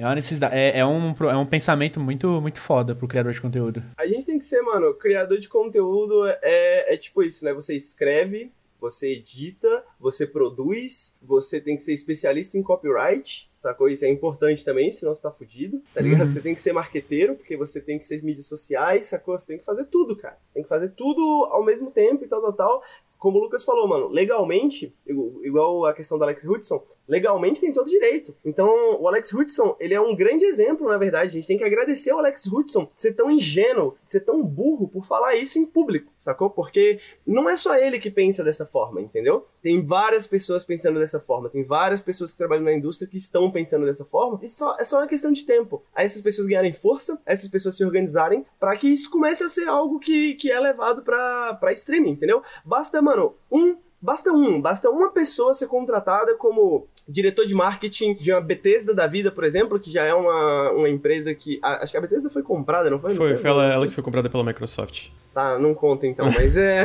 mas a Bethesda nos seus tempos áureos, só pra, só pra explicar o um exemplo, porque a Bethesda sempre foi muito pau no cu com os criadores de conteúdo, sabe? Então, uma empresa como a Bethesda, uma empresa como a Nintendo, um diretor de marketing novo chegar e falar: pô, na verdade, a partir de agora a gente vai começar a vender licença. Se você quer streamar nosso jogo, a gente quer vender licença. E aí o bagulho dá certo, porque pode dar certo, sacou? E aí começa a dar dinheiro, as outras empresas vão olhar e vão falar: porra, mas peraí, acho que eu quero uma fatia desse bolo também, sacou? Então basta uma, uma mudança, cara, basta uma questão acontecer acontecer para que isso vire algo, passe do, do, do, da bolha ali das conversas do Twitter, dos podcasts que a gente tem aqui na Twitch, se tornar lei, se tornar algo que vai ser discutido no Congresso, se tornar algo que vai afetar a nossa vida diretamente, que vai afetar vocês diretamente com, a, com o tipo de conteúdo que vocês vão receber também. Então, eu acho que a, a, essas seriam mais ou menos minhas considerações finais, né? Nós, como streamers, cada vez mais temos que nos organizar, temos que no, no pensar, pensar em medidas coletivas, né, de lidar com isso, porque uma questão aqui, só para explicar, é da diferença do YouTube e da Twitch, né, que tá acontecendo agora. O YouTube tem o sistema do Content ID, que a gente já explicou um pouco antes. O sistema do Content ID, ele tem, como eu falei, uma, um sistema interno de contra-notificação. Então você recebe essa notificação, você pode dar contra-notificação através do próprio sistema do YouTube. A Twitch não tem isso, pelo menos ainda. Então significa que se você recebe uma notificação, um strike, para você entrar com a contra-notificação, você tem que enviar um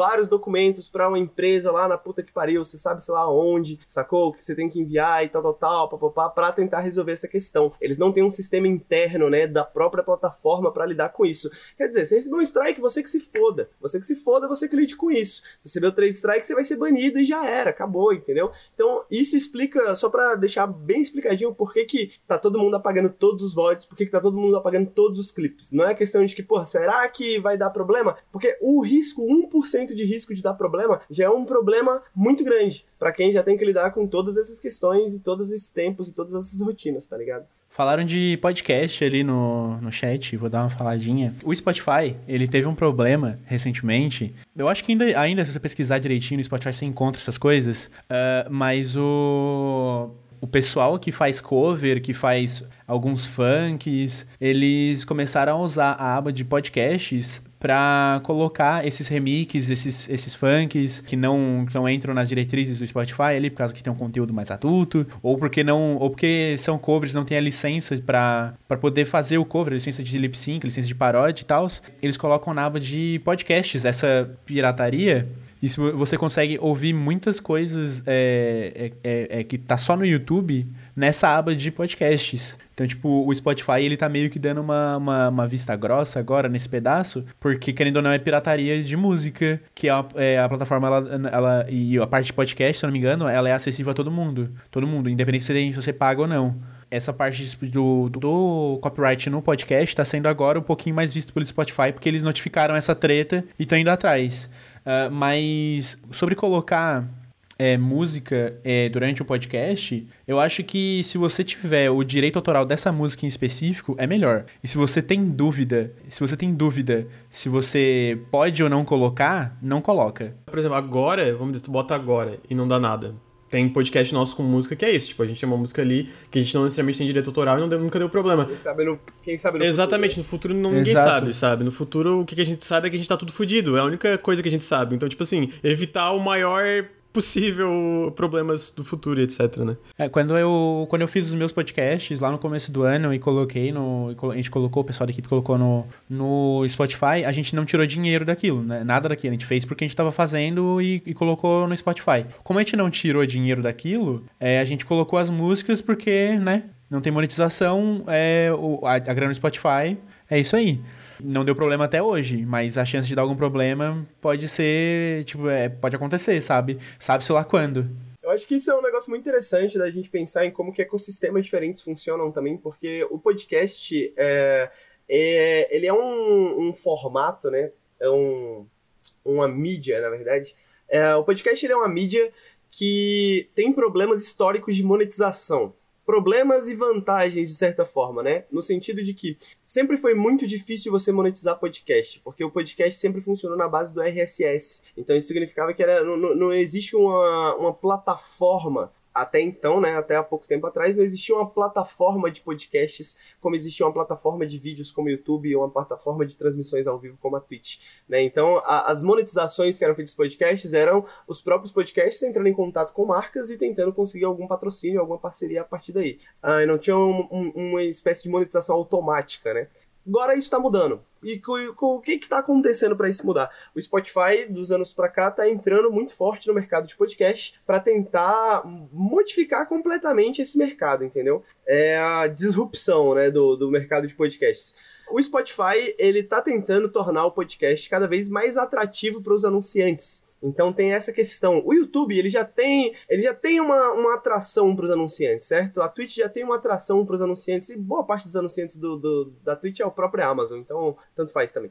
Mas o podcast não. O podcast ele ainda é visto como muito problemático, porque ele tem pouca métrica, você não consegue saber exatamente onde o cara começou a ouvir, aonde que ele parou de ouvir, quanto tempo ele ouviu, se ele ouviu 30% ou 80%. Uh, o cara pode pular o, o, o, anúncio muito facilmente, né? Assim como ele pode no, no YouTube. Uh, o cara pode colocar no 2x e não ouvir nada, o cara pode não estar tá prestando atenção. Tem uma milhar de coisas que é, é, vai em, em detrimento do podcast como uma plataforma, uma mídia monetizável. né? E o Spotify tentando mudar isso, quer dizer que o Spotify cada vez mais vai investir em ferramentas proprietárias e em algoritmos para identificar violações de direitos autorais, para tornar o podcast mais atrativo para os anunciantes. Então, o podcast também caminha em rumo a vários problemas em relação a isso. Uma outra segunda questão que o Kaique me lembrou, que eu queria só comentar. Ontem eu fui entrar no canal do Counter-Strike, né? No, aqui da Twitch, no, no na categoria de Counter-Strike, pra ver alguma coisa pra assistir, né? Aí eu vi lá Shroud, 10 mil pessoas assistindo Shroud jogar CS. 4 horas da manhã. Eu falei, o Shroud nem faz live esse horário, né? O Shroud nem joga CS faz muito tempo. Vou lá ver o que, que tá acontecendo. E aí tem uma gameplay do Shroud de tipo 5 anos atrás sendo transmitida com tipo a skins de graça para você, daí exclamação skins, vai aparecer aí o link para você e tal. E o canal se chama tipo Shroud KPFS. FS, tá ligado? Uns negócios assim. Então as pessoas entram lá e acham que tá assistindo o, o, conteúdo do Shroud. Na verdade, o Shroud nem tá ao vivo, sacou? Eu entrei aqui agora, tem um canal com 20 mil espectadores, um canal do Simple, como se fosse o Simple jogando CS. Não, ele não Meu tá Deus. jogando CS. E a, a, os outros 80% do, do, do canal do, da categoria de CS é rerun, né? Dos, dos streamers que estão fazendo rerun. Porque o CS é o grande criador aí desse, desse bagulho de rerun, de você fazer transmissão ao vivo num dia e aí durante o resto da semana você retransmite a sua transmissão e ganha dinheiro em cima disso, porque a galera quer dinheiro e caixinha e prêmio e não sei o que, e prize do Stream Labs, né? Então, esse tipo de coisa a Twitch parece não se importar, né? Parece que esse tipo de coisa é tranquila, né, velho? Porra, tem dinheiro. 10 mil pessoas assistindo um canal falso, né? Mas copyright, colocou uma musiquinha aí, vai dar ruim pra você, tá ligado? Vai dar ruim pra você. É foda. Eu, eu, vi, eu vi algum, alguns canais que eu sigo que fizeram, que fazem reruns mas foram, foi uma rerun de uma live. É, esse caso, eu vou contar uma live bem específica. Ela fez. A, a streamer fez uma live de madrugada. Tipo, o horário normal dela é 10 da manhã. E essa live ela fez de madrugada. Porque era um evento do jogo e tal. E aí ela fez rerun no horário da live dela. Pro pessoal que não tava de madrugada ver. Aí, ok, eu entendo pessoal normal, o público dela não viu a live. Mas nos outros casos, saca, é bem foda o rerun, porque é uma comunidade de live, saca? Não é uma comunidade de. É, eu acho que o Rian, por exemplo, ah, mano, tu vai querer passar um podcast de novo, alguma coisa assim, eu, eu não vejo nada demais. Agora, o que, o que acontece é meio que, tipo, muito canal faz ou é isso que o Henrique falou, o cara é fazendo rerun a semana inteira, ou canal Fausto fazendo rerun de conteúdo de outros canais, é tipo. E aí a Twitch tá, tapa o olho porque não tem problema com copyright e dá dinheiro. Então, tipo, ah, tamo ganhando dinheiro, né? Que se foda, basicamente. Exatamente, sacou? Porque esse problema do copyright, exatamente, não é um problema ético da Twitch com os streamers, né? É um problema que aí a, a Twitch deixou esse problema acontecer enquanto era lucrativo para ela, porque, como eu falei, mano, há dois anos atrás já tinha notícias de, de é, do Wall Street Journal comentando que é, isso poderia ser um problema no futuro, né? De que as músicas não são licenciadas, que são transmitidas para milhões de pessoas. E a Twitch, de dois anos para cá, pelo menos, tendo um aviso disso, tendo uma noção disso, se fez muito pouco né, fez muito pouco para chegar até aqui e falar: opa, fomos pegos de surpresa, minha gente. Agora vocês vão ter que apagar todos os seus votos, todos os seus cliques, desculpa. e é com dois dias de antecedência de aviso. Tipo, não é nem. Ah, mano, a gente tem aí dois meses para vocês eh, se organizar e apagar tudo e salvar e sei lá, fazer o que vocês querem fazer. Não, é dois dias, apaga tudo. Kaká, beijos. Então, tipo, muito zoado, muito zoado.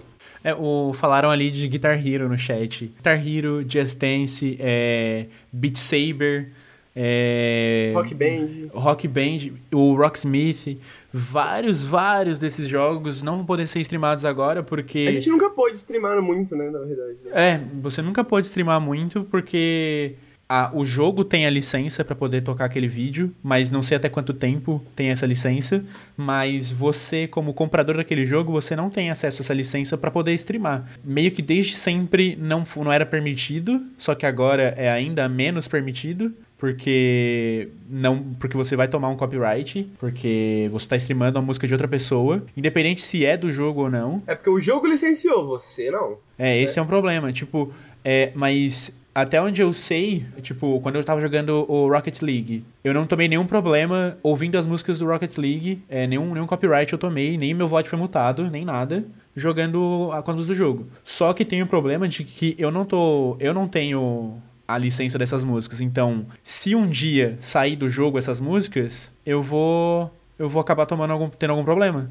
Então, tipo, daqui 5, 10 anos, quando a licença acabar, eu posso, se, meu VOD ainda existir, eu vou tomar um, um, um leve copyright. Uhum. Tem os problemas da, da rádio do GTA também, que a galera que faz live ou faz vídeo pro YouTube não coloca as músicas tocando por conta de, tipo, pelo menos do GTA San Andreas, que é de 2004, as licenças já acabaram. Saiu o update do GTA San Andreas esses dias ainda, esse ano na Steam, pra, porque a Rockstar tirou algumas músicas da rádio pra você, tipo, não ouvir, não streamar e ela não ter problema. Ah, não só isso, né? Tem, tem jogos hoje que tem um modo, tipo, seguro pra streaming, que é basicamente pega essas músicas licenciadas e não toca, tá ligado? Não tem. Tem, jogo, tem jogos que nunca vão receber remakes porque por causa desse tipo de coisa, né? Tipo, esse tipo de licença, esse tipo de coisa. Eu lembro que foi essa, essa foi a minha primeira brochada com copyright. Eu lembro que foi essa, assim. Eu tinha acabado de entrar no Nautilus fazia alguns meses, aí a gente foi lá no Rio, né? Se reunir lá na casa do Nelson. E o Nelson tem rock band com tudo lá, né, mano? A porra toda lá. E bateria, e guitarrinha, e baixo, não sei o que, microfone. Aí eu falei, caralho, mano, vamos fazer isso na live de 24 horas, vamos jogar rock band. Aí todo mundo olhou pra mim assim e falou, Henrique.